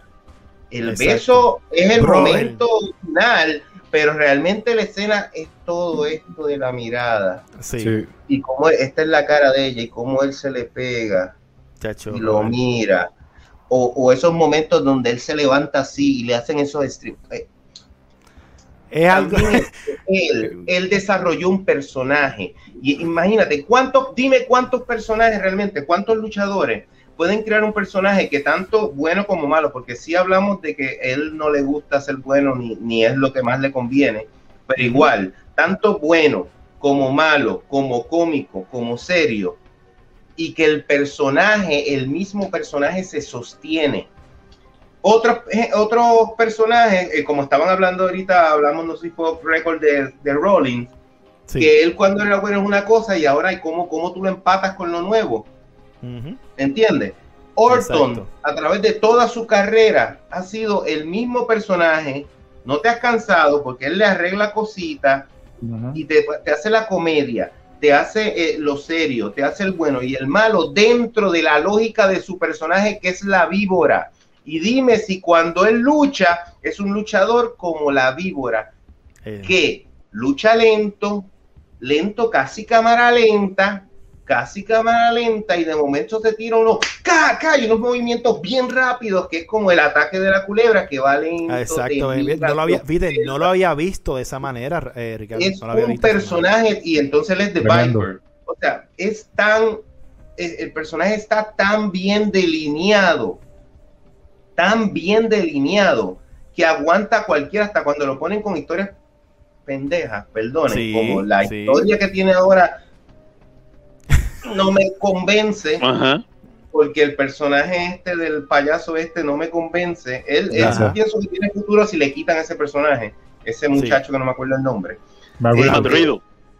Pero Orton, porque lo cómico es que cuando Orton lo ponen en situaciones con, eh, de, de- de hacer pay- con payasos alrededor, que ha pasado muchas veces, la cara de Orton, de cómo él mira y, y casi como, ¿por qué yo estoy aquí? Sácame de aquí, yo no quiero estar aquí, pero tú te lo gozas, te gozas Sí. eso, porque es- yo creo que es lo que él siente de verdad. Mira, y dice, el "Pues, mismo- lo que de personaje. Hace como Sí. dos semanas, hace, hace par de lunes, cuando él salió, que Riddle ganó su lucha y él estaba parado al frente de él. Él no habló. Él solamente se quedó mirando a Riddle y se quedó mirando para el piso. Y Riddle hablando, le decía, mira, eh, pero amigo, y que si esto, y Riddle hablando, hablando, y él ahí parado, parado, parado, así, mirando para el piso. Mira, Sin hablar, tú sabías lo que estaba pensando Orton. sí. Exacto. Algo que yo quiero, algo que yo quiero añadir a lo que ustedes han dicho es que busquen a alguien que, como dijo Ricardo, luche así de lento, tenga ese low pace eh, de lucha libre, tenga ese eh, eh, gimmick eh, lento, desde que tú, tú escuchas la música y él hasta lento te camina al ring, y busquen si cabía la, cabe la mínima posibilidad de que alguien así de lento pudiera durar tanto tiempo, o sea, pudiera tener una, una carrera tan longeva. Yo creo que nadie, porque Nadie. al rato, al año, a los dos años, hubiésemos dicho, este tipo me aburrió demasiado, o sea, esto, esto no sirve. Ese Y Albert que haya Co- dicho eso. Porque Y Albert comenzó. El Claro. otro que hace es Undertaker. El otro que hace eso es Undertaker. Correcto. Pero sí que él era, era el Pero, gimmick. eh, eh, Sí que él era el gimmick, pero- era un tipo grande. Sí. Claro, no, y Taker cuando tenía que ser agresivo, cuando tenía que ser agresivo o más rápido, también podía hacerlo. Sí, es verdad. Mira, a- lo eso que tú dices, eso que tú al dices. final de su carrera, porque ya estaba lento de verdad, que él se, él, él- él detiene el Ujú. personaje un poco y hace Pero tú, lento. mira, lo puedes Pero decir. Orton lo ha hecho casi toda su carrera. es verdad. Orton, Orton empezó a cambiar eso porque él era fast pace al principio. Sí. Cuando él estaba más verde, que él estaba entrando Evolution Sí, y estaba Evolution, sí. estaba fast pace, ¿verdad? Él cambió todas esas cosas porque Arn Anderson lo sacó aparte y le dijo, eh, este tipo de movidas no tienes que hacerlas, you're too good, no tienes que estar tirándote de la tercera cuerda, ni haciendo este cosas high flying, ni hacer este crossbody, porque no te hace falta, tú mides 6'5, estás fit, you need to, you want to have a long career, elimina estas cosas y baja el pace. Y fue lo Y que hay hizo. una, y hay, y hay una, hay una promo de, de Orton, hablando de promos de él, de cómo, de su micrófono. Hay una promo de él que recuerdo que precisamente es lo que di- era, él estaba de malo y le está diciendo, hablando al público, diciéndole como, ustedes no me respetan a mí porque no hago movimientos de mano cuando entro, cuando, o, o porque no me tiro de una escalera bien alta por ustedes. O, o sea, él hace todo lo que estamos hablando. Él hizo una promoción que estoy recordando, no recuerdo exactamente, pero sé que La existe, fecha. donde él está diciendo precisamente todas estas cosas que hacen las superestrellas hoy en día. Así Para, es. para que voy, ah, esto, se- tú das tres vueltas, yo voy a dar cinco en el aire y caigo y qué sé yo. Y bueno, van a Y tener pero, una ah, pero la pregunta de corta. Ricardo es, después de todo eso, ¿después qué? Y ahí es que, y ahí es que estamos llegando a un negocio que, que, que, eh, carece mucho de personajes como Orton que no necesitan el porqué. Él solamente, como tú lo dijiste, es la mirada. Porque y por eso, y- y- personaje. y ve- y ve lo que te digo, y por eso es, y por- además por el personaje, por eso es que la gente no entiende. Un ejemplo, a mí me gusta ahora mismo el personaje como lucha Roman Reigns. No soporto a Ricochet. No, tú tampoco. ¿Tú me entiendes? Sabemos que es atlético y todo Sabemos lo que hace se le respeta. Es buenísimo, el tipo horrible en el micrófono y no lucha bien. Pero tú vienes a. Te voy a hacer, les voy a hacer Ah. esta, esta analogía, a ver si les gusta. Dímelo. Para eh, eh, las dos- la película de Batman de Tim Burton, la primera, y, y después la película de la última trilogía, la segunda. Batman, la película se llama Batman y la película es sobre Batman. ¿Y que la gente recuerda? Al Guasón. A Sí. los dos Joker, porque eran grandes Joker que se comían vivo al otro. Para mí, John Cena es Batman y, y, el, y, y Orton es el Joker.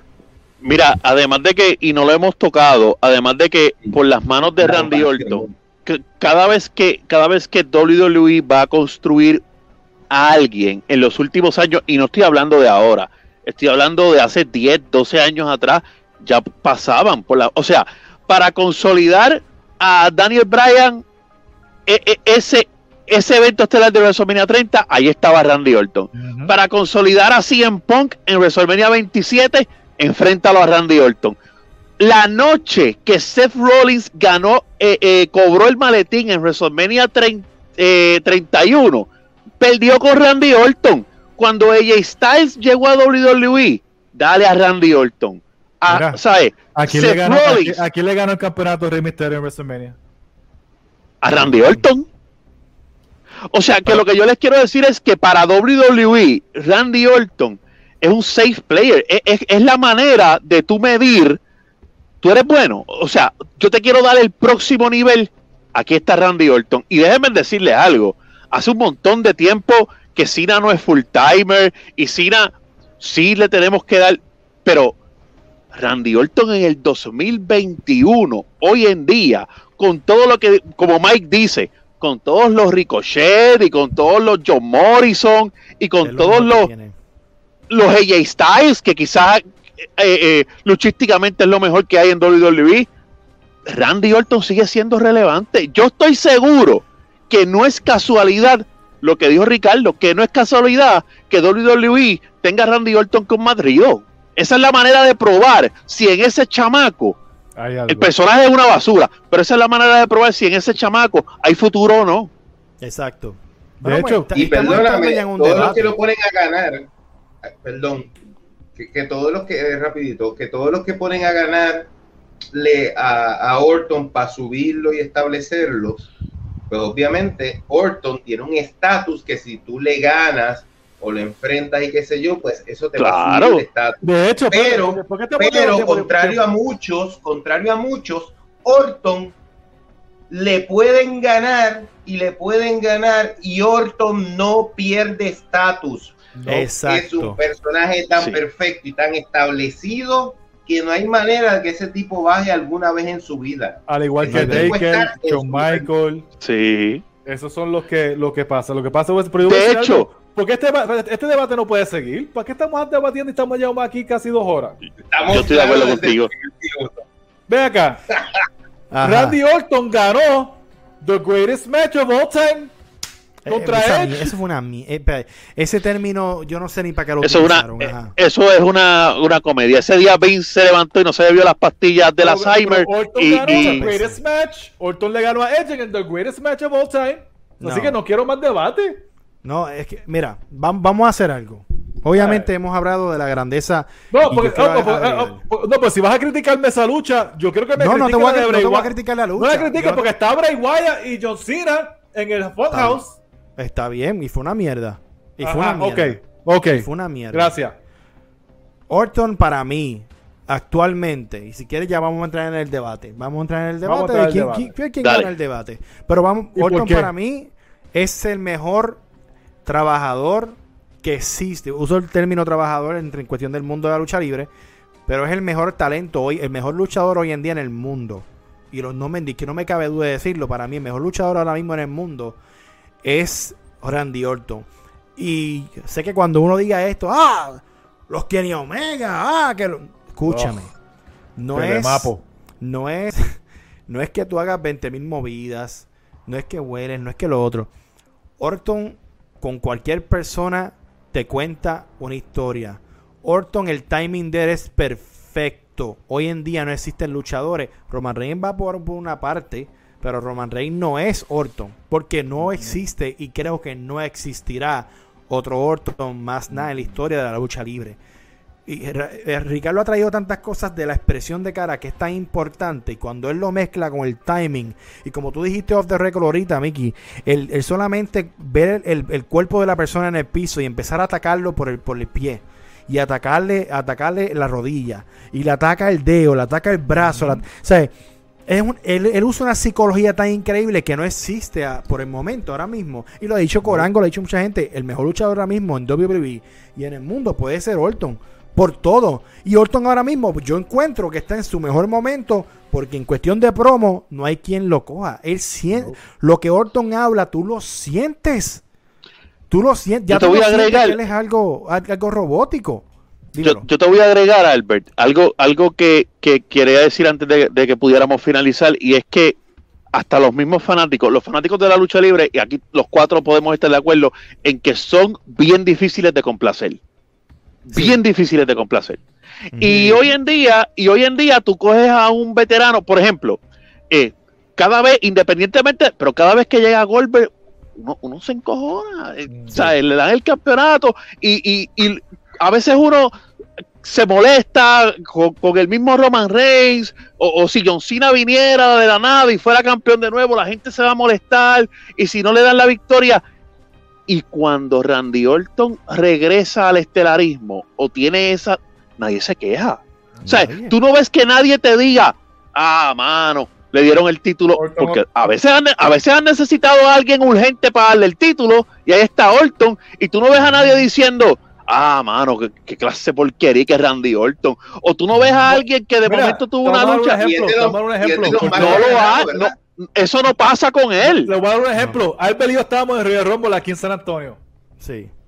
Y cuando Orton gana, nos quedamos como que, ah, qué chévere. Sí. Ganó Orton. ese año, ese año, tú puedes estar seguro, tú puedes estar seguro que si cualquier otro veterano, cualquier otro veterano, te gana ese Royal Rumble, No, la gente se hubiera molestado. Y ganó Randy Orton. y la gente se quedó tranquilo. Reigns. Hubiese ganado Roman Reigns y vamos a, a romper todo allí. Pero no solo ¿Me eso, entiendes? ¿Cuán- Sí. ¿cuántas, Dímelo, eh, eh, en términos de cantidad de, de veces ganadas el campeonato, Orton está como dos o tres, ¿verdad? Con los Orton grandes. tiene- Orton tiene O sea, 14, 14 Cena tiene- Cena tiene tiene- 16. Fle- Triple H Flair, tiene 14. Cena Y Orton. y sí, sí, es Flair, Cena, Orton y Triple H. Y Triple Sí. H tiene 13. O sea, estamos hablando que él está Tercero. ese campeonato, él está casi ahí con, con el más que ha sacado. Y a nadie le molesta que Orton gane un campeonato el próximo lunes. Yo no sé si Porque la compró- expectativa, ¿es con Ricardo, No. ya tú sabes, la- ya tú sabes el resultado y la expectativa. Pero vamos ahora, estamos, de- estamos hablando y dándosela a Orton. John Cena, y vuelvo y lo repito, como dije al principio del programa, tiene un historial increíble. No se le puede quitar eso. Historias eh, memorables. Eh, durante el proceso, mientras lo odiaba y lo querías, te ibas dando cuenta que era especial también, al igual que Orton lo era especial. Cena, te podía, obviamente, expresiones con quien fuese, estuviese bailando, te, demostraba que la tenía de verdad. Luchísticamente, pues sabemos su- sus downfalls, que los u- últimos tres años para mí son un improvement increíble en el ring. Y sí, tú podías ver una lucha más, in- o sea, las luchas con Bueno, Cien Pong, las con- luchas con Owens, quedaron Con. Oye, yo estoy de acuerdo. Pero mira con quién Mira. está luchando. No está luchando Sí, bien, Pero, Claro. Mike, pero yo, yo entiendo el punto de Albert en que nosotros, lo- los ahora hablamos de nosotros, los fanáticos adultos, los hardcores, vinimos a apreciar un poco más a Cena después de viejo. Ajá, Cuando- acuerdo, cuando-. Sí. Cuando ya él, cuando ya él le estaba devolviendo al negocio todo lo que le había robado. Pues prácticamente cuando él empezó, pongo a over a Kevin Owens, pongo, puse o- o- la noche que Alberto del Río llega, regresa, pone over a Alberto del Río. Eh, si alguien puso over así en Pong en el verano del 2011, fue John Cena. O sea, eh, todo Sí, el mundo sí, sí.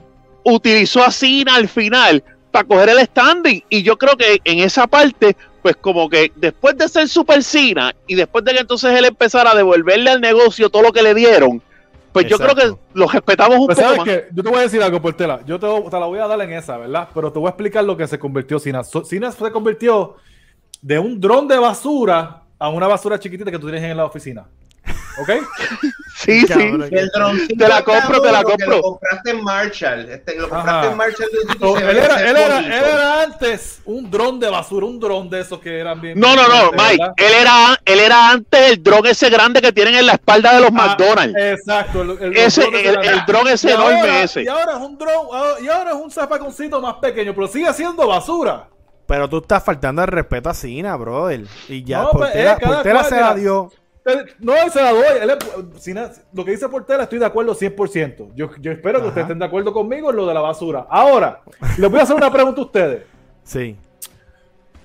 John Cena, Ujú. ¿hace falta en la WWE ahora mismo? Ea, espérate, espérate, espérate, espérate, espérate. Déjame prepararme. ¿Ah? Esto es para cerrar. Yo John Cena tenía ¿hace miedo. falta sí o no? Yo decía al principio cuando se fue, hace falta, eh, es un error, se fastidió, no hay nadie como él, etcétera, porque eh, pues John Cena es John Cena, John Cena te provocaba Ajá. odio como te provocaba eh, ganas de quererlo, ¿me entiendes? Entonces Ajá. tú decías, cuando Cena se vaya, se fastidió porque ¿dónde está el próximo? No han podido crear el próximo. Muy cierto. La Pero- cosa es que Cena se fue y yo pensaba que Cena no podía ser olvidado. Y lamentablemente lo es. O agraciadamente. Oh, Todavía agraciadamente. podemos, escu- todavía podemos escuchar de CM Punk en el público y dime cuántos cine escuchamos. Lamentablemente. Ve- Ahora, pero yo yo, sí no sé, siento- pero yo no sé Pero la lucha libre. Sí. Pero yo sí No siento que cuando vuelva, en, en el momento en que va, en que vaya a volver, pues vamos a decir, o sea, Nostalgia. no, no, Nostalgia. no quiero decir, va a ser una novedad, va a ser una novedad.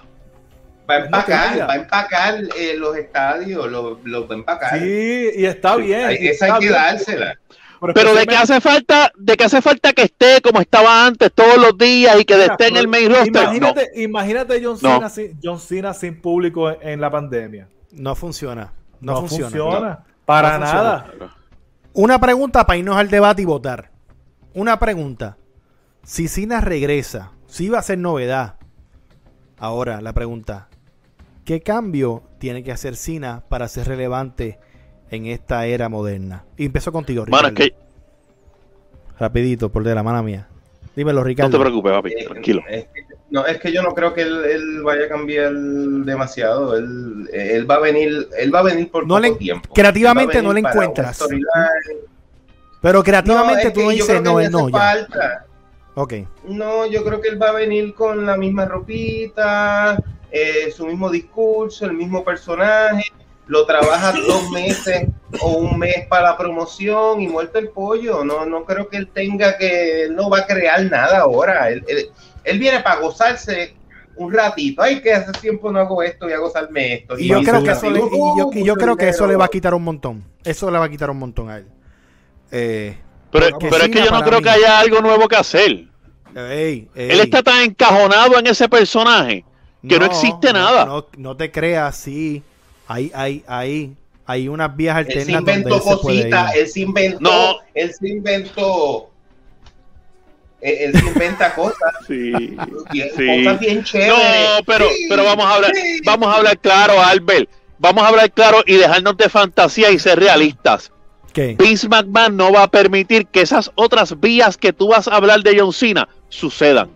John Cena va problema. a morir siendo John Cena. Yo no voy a decir Que, que, un- le traigan problema, una que le pongan una teacher mira que le pongan una teachercita nueva y que venga con el pelito largo como la última vez que, que verdad Error. esos cambiecitos pero de No, ser John, no es un de dejar de ser John. Cena de dejar de Es- ser John Cena jamás Ajá. Jamás Ok, Miguel, Lo que jamás va a cambiar es el color de la camisa, un colorcito que no haya usado. exacto Mira, yo exacto eso es lo que va a cambiar No voy a decir lo que, la que hay. El problema de él con John Cena es regresar y lo que sea. Ya él lleva como dos años que no sale, ¿verdad?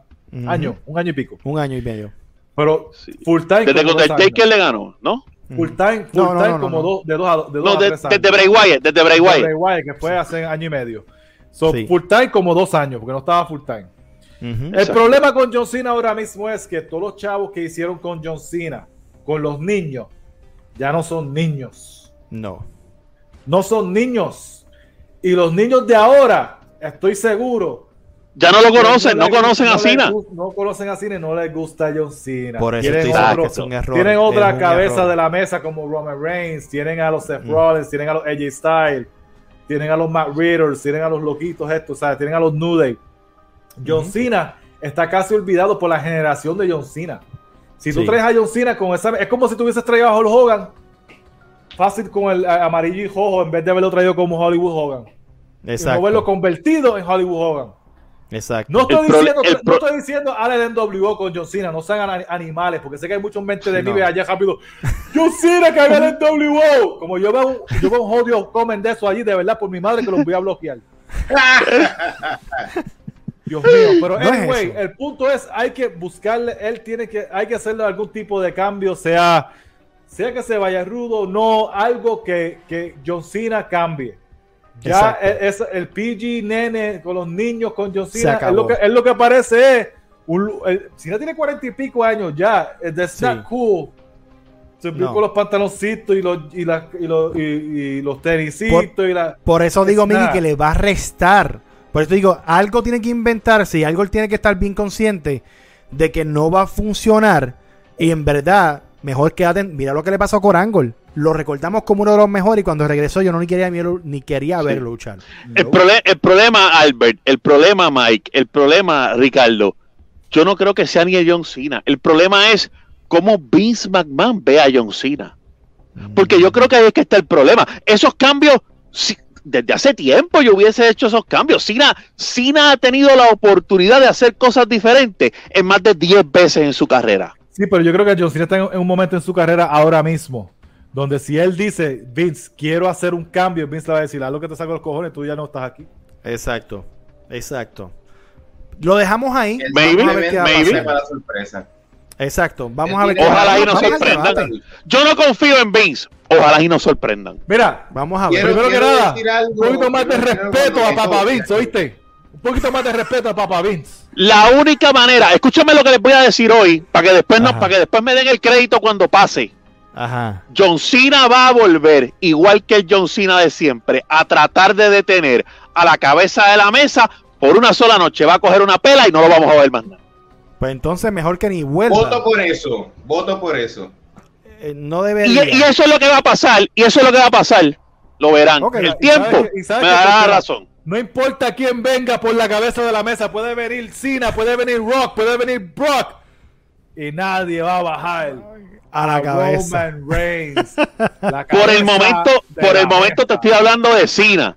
Cena va a venir para eso, va a cogerse cuatro Spear y cuatro Superman Punch y vete para tu casa de nuevo. A dormir. Pues yo pienso, yo pienso que lógicamente no es lo mejor por el momento. Deben traerlo a ponerlo a hacer otra cosa y después que se enfrenten, pero de venirlo a traerlo tan predecible no va a funcionar como todo el mundo piensa. Pero vamos al debate y vamos a lo que vinimos.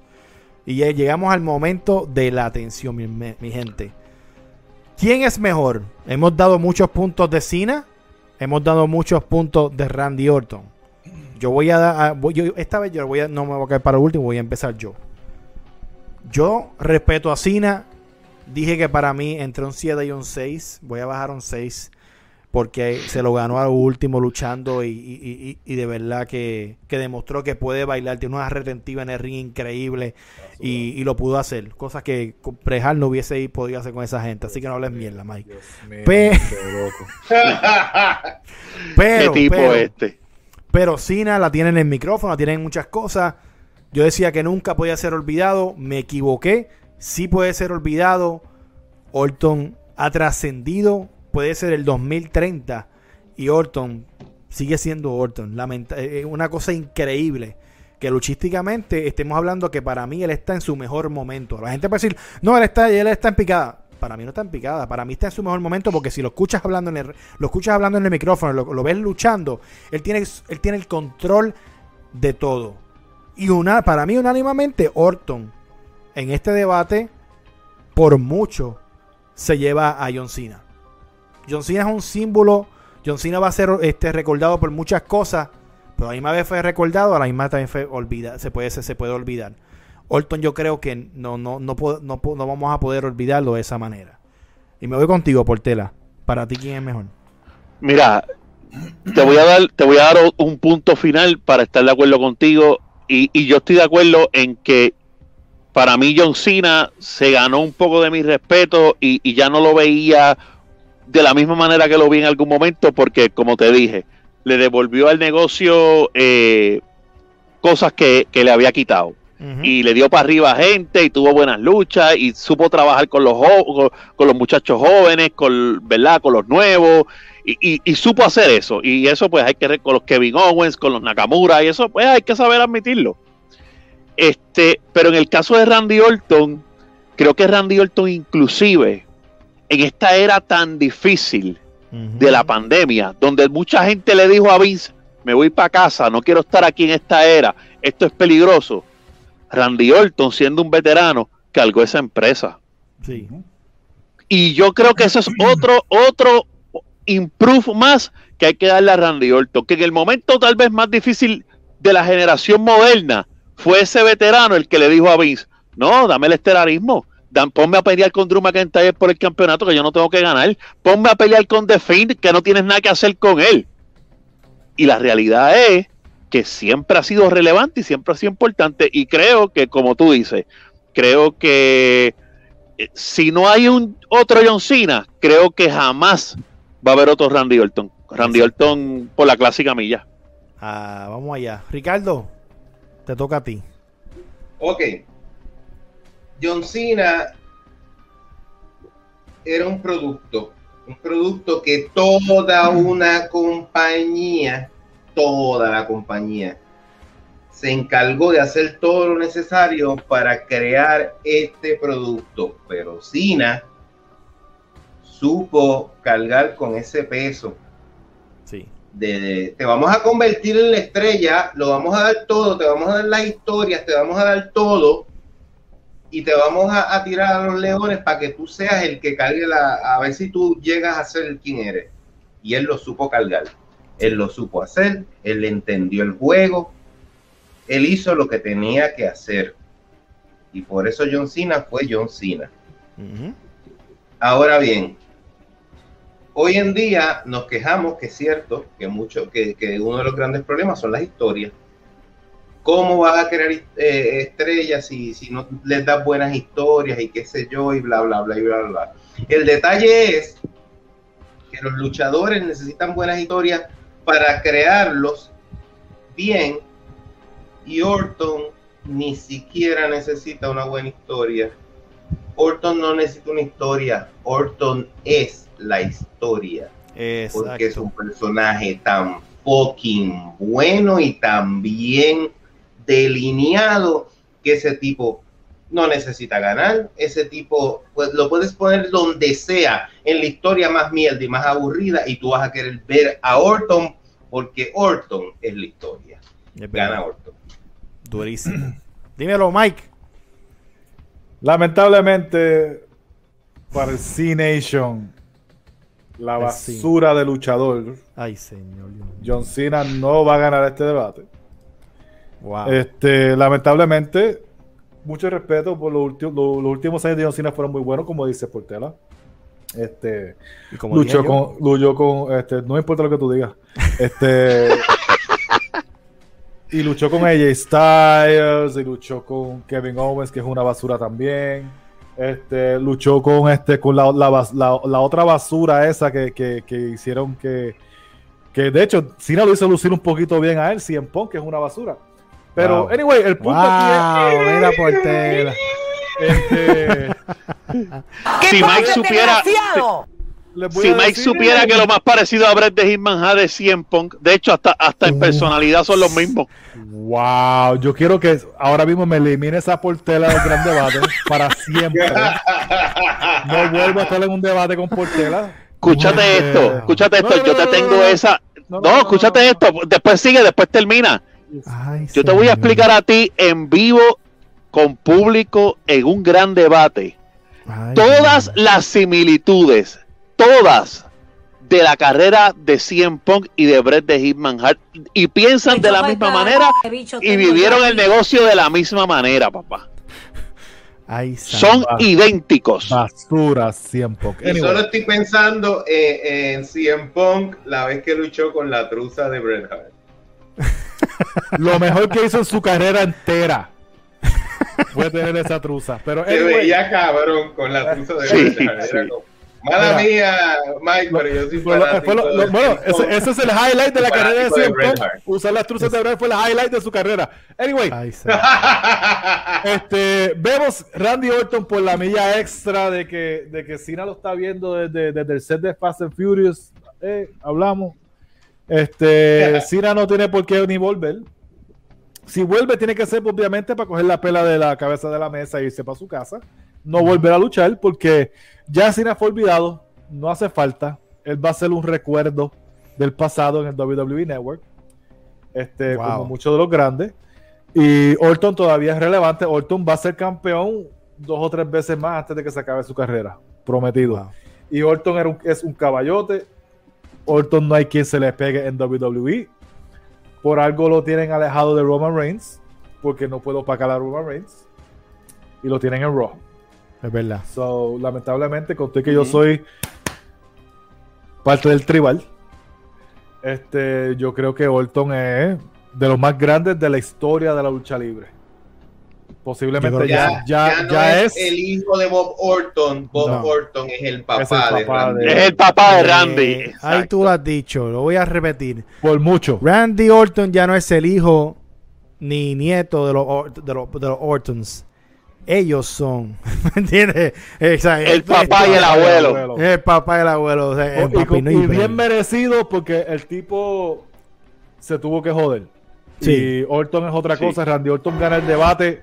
Por más que hay muchos, lo más seguro hay muchos nenes llorando ahora mismo en el- los comments. Ajá. Este, pero pues, Randy Orton es el Orton. caballote de los caballotes. Se lo, Sí. se lo ganó. Esto ha pasado antes.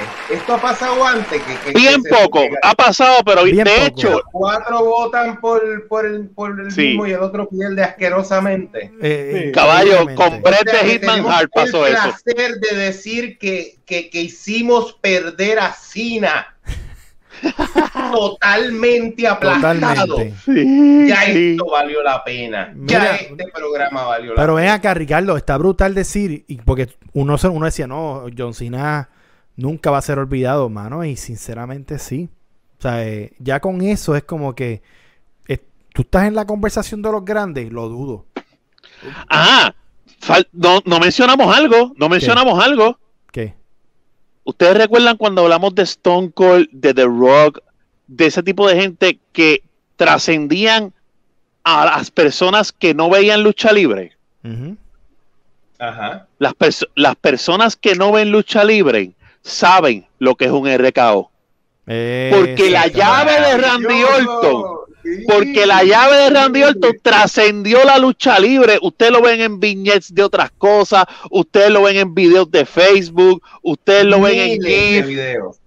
Y buenísimo La- todo. Me el, RKO trascendió y yo puedo decir que es una de las mejores movidas de todos los tiempos. Sí, sinceramente. De Ay, verdad que sí. muy- Para mí, muy la duro. Stoner, Y eso fue algo que la no discutimos. Tiene una, que, que la Stoner tiene una magia, tiene toda la razón.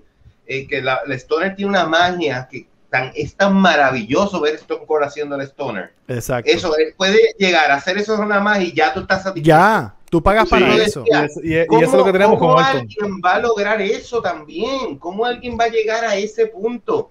Y ahí la llegó que por cierto, es una variación de la misma llave, al fin y Sí. al cabo. Una se cae sentado, la otra acostado, pero es la misma llave. Exacto. Y lograr que esa llave sea eh, un trademark y que le quede tan hermosa y que y como como están diciendo, esto trascendió a, Sí, a, a otra, otros Por deportes, por a otras que cosas. Orton- Sí, por eso es que. Orton luchando era 8-9 y Cena era un 1. Eh, está bien. Pero está bien. cerramos con eso. Cerramos con eso. Bueno, de verdad que me ha encantado hablar un rato de lucha libre, hablar un rato de la historia de Orton, hablar, se nos quedan muchas cosas, pero tienen que tener, mira, inten- yo decía, no, nos vamos a estar como 50 minutos, no, págate, Eh, casi dos horas hablando ahí de lucha libre, esa es la que. Mire, y es que- escucha, escucha, escucha. Ricardo, ¿dónde te podemos conseguir en las redes sociales? Gracias por estar con nosotros para que la gente sepa más de ti, así Yo que, ¿dónde te podemos como conseguir? nene chiquito, como nene chiquito feliz de, de- de que me invitaran aquí a Lucha Libre Online, a la gran batalla, de verdad. Gracias muchachos, me encantó discutir con ustedes todo este tema. De verdad, yo- esto a mí me súper pompea el haber Duro, estado duro. aquí. Duro, Entonces me pueden conseguir en, en Instagram como joven aún. Uh, en- joven en- aún. como joven aún. En. YouTube tengo una página ahí abierta hace un tiempito, tiene unas cositas chéveres, que Duro. es Ricardo Álvarez Joven Aún. Ricardo. Álvarez Joven Aún. Y Duro, en Facebook, por mi nombre completo, Ricardo Álvarez Santiago. Durísimo. Durísimo. Lo demás, brother. Twitter, esa, esa mierda, yo no sé nada. ¿Qué está pasando por tela? ¿Dónde te consiguen? Papi, me consiguen fanpage en Facebook de Daniel Portela y en mi canal de YouTube también. Ahí hablamos de deporte, lucha libre y un montón de cosas. De todo. Mickey, ¿qué está pasando? ¿Dónde consiguen el quinteto PR? Bueno, ya ustedes saben dónde vernos todos los lunes a las 8 de la noche, hora de Puerto Rico, el Quinteto PR. Hablamos de NBA, hablamos de todo también. El verano vamos a estar vacilando también.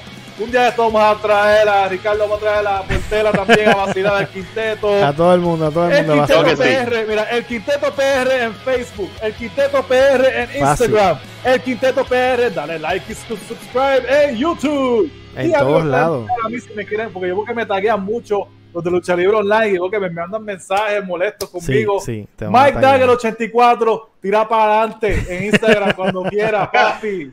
Mike Dagger 84. Bueno, y Lucha Libre Online lo puedes conseguir en todas las redes sociales, en todas las plataformas, eh, tipo audio. Este programa lo puedes conseguir en Apple Podcasts, Spotify, donde sea. Bien importante, YouTube eh, en YouTube, pero Lucha Libre eh, Online Clips. Subscribe, dale a la campanita. Ahí tiramos unos fragmentos del programa, pues si no puedes verlo por completo, pues ahí está el partido en parte de lo más importante. Para que te enfogones con gusto. Claro, para que te enfogones con Ah, y gusto. déjanos comer porque nosotros los leemos y a mí me Sí, encanta a mí, contestarles. me, a mí me encanta leerlo, a mí me encanta. Es la página oficial. Te lo disfruta, Mira, te lo disfruta. Los violines, los violines de Sí, Mike. Se, lo, se los disfruta. Si no, entras a la página oficial de YouTube. a Chicho. ¿Puedo mandar Eh, Chicho es el duro. Chicho es el duro. Saludito Chicho es duro. a, a Chicho, te amo. Mariana Aquiles, fanática también. Este, Mariana Aquiles fue la que hizo de La Rubia. Oh, sí, sí, sí, sí. Sí. Eh, mi vecina, amiga, compañera actriz de muchos años. Duro, Beso. duro. Y, y a Manolo Castro, el mamerto de toda la vida. Manolo también fanático, te quiero, te amo. Le mandé saludos a mis compañeros artistas que son fanáticos de la lucha libre. Ah, pues mira, eso es bueno saberlo para tenerlo. Eso es bueno Ah, saberlo. para invitarlo, claro que sí. información después para que, para que los Sí, traigas. No, vamos, vamos, a, vamos a traerlo. Pues ya tú sabes, nos buscan en YouTube, la campanita, suscríbete. Es bien importante que te suscribas, bien importante que le des a la campanita para que te lleguen las notificaciones de todos los videos. Y me voy a despedir con esto para pompear a Ricardo en esta. Mira, Dale. nos vamos rockeados. Ahora nos vamos rockeados. Así que ya tú sabes, mi gente, mi nombre es Albert Hernández, ando con Ricardo, con de la Mike. Se me cuidan, este es el gran debate. Espero que les haya gustado. Oh, hell yeah. Nos vamos allá.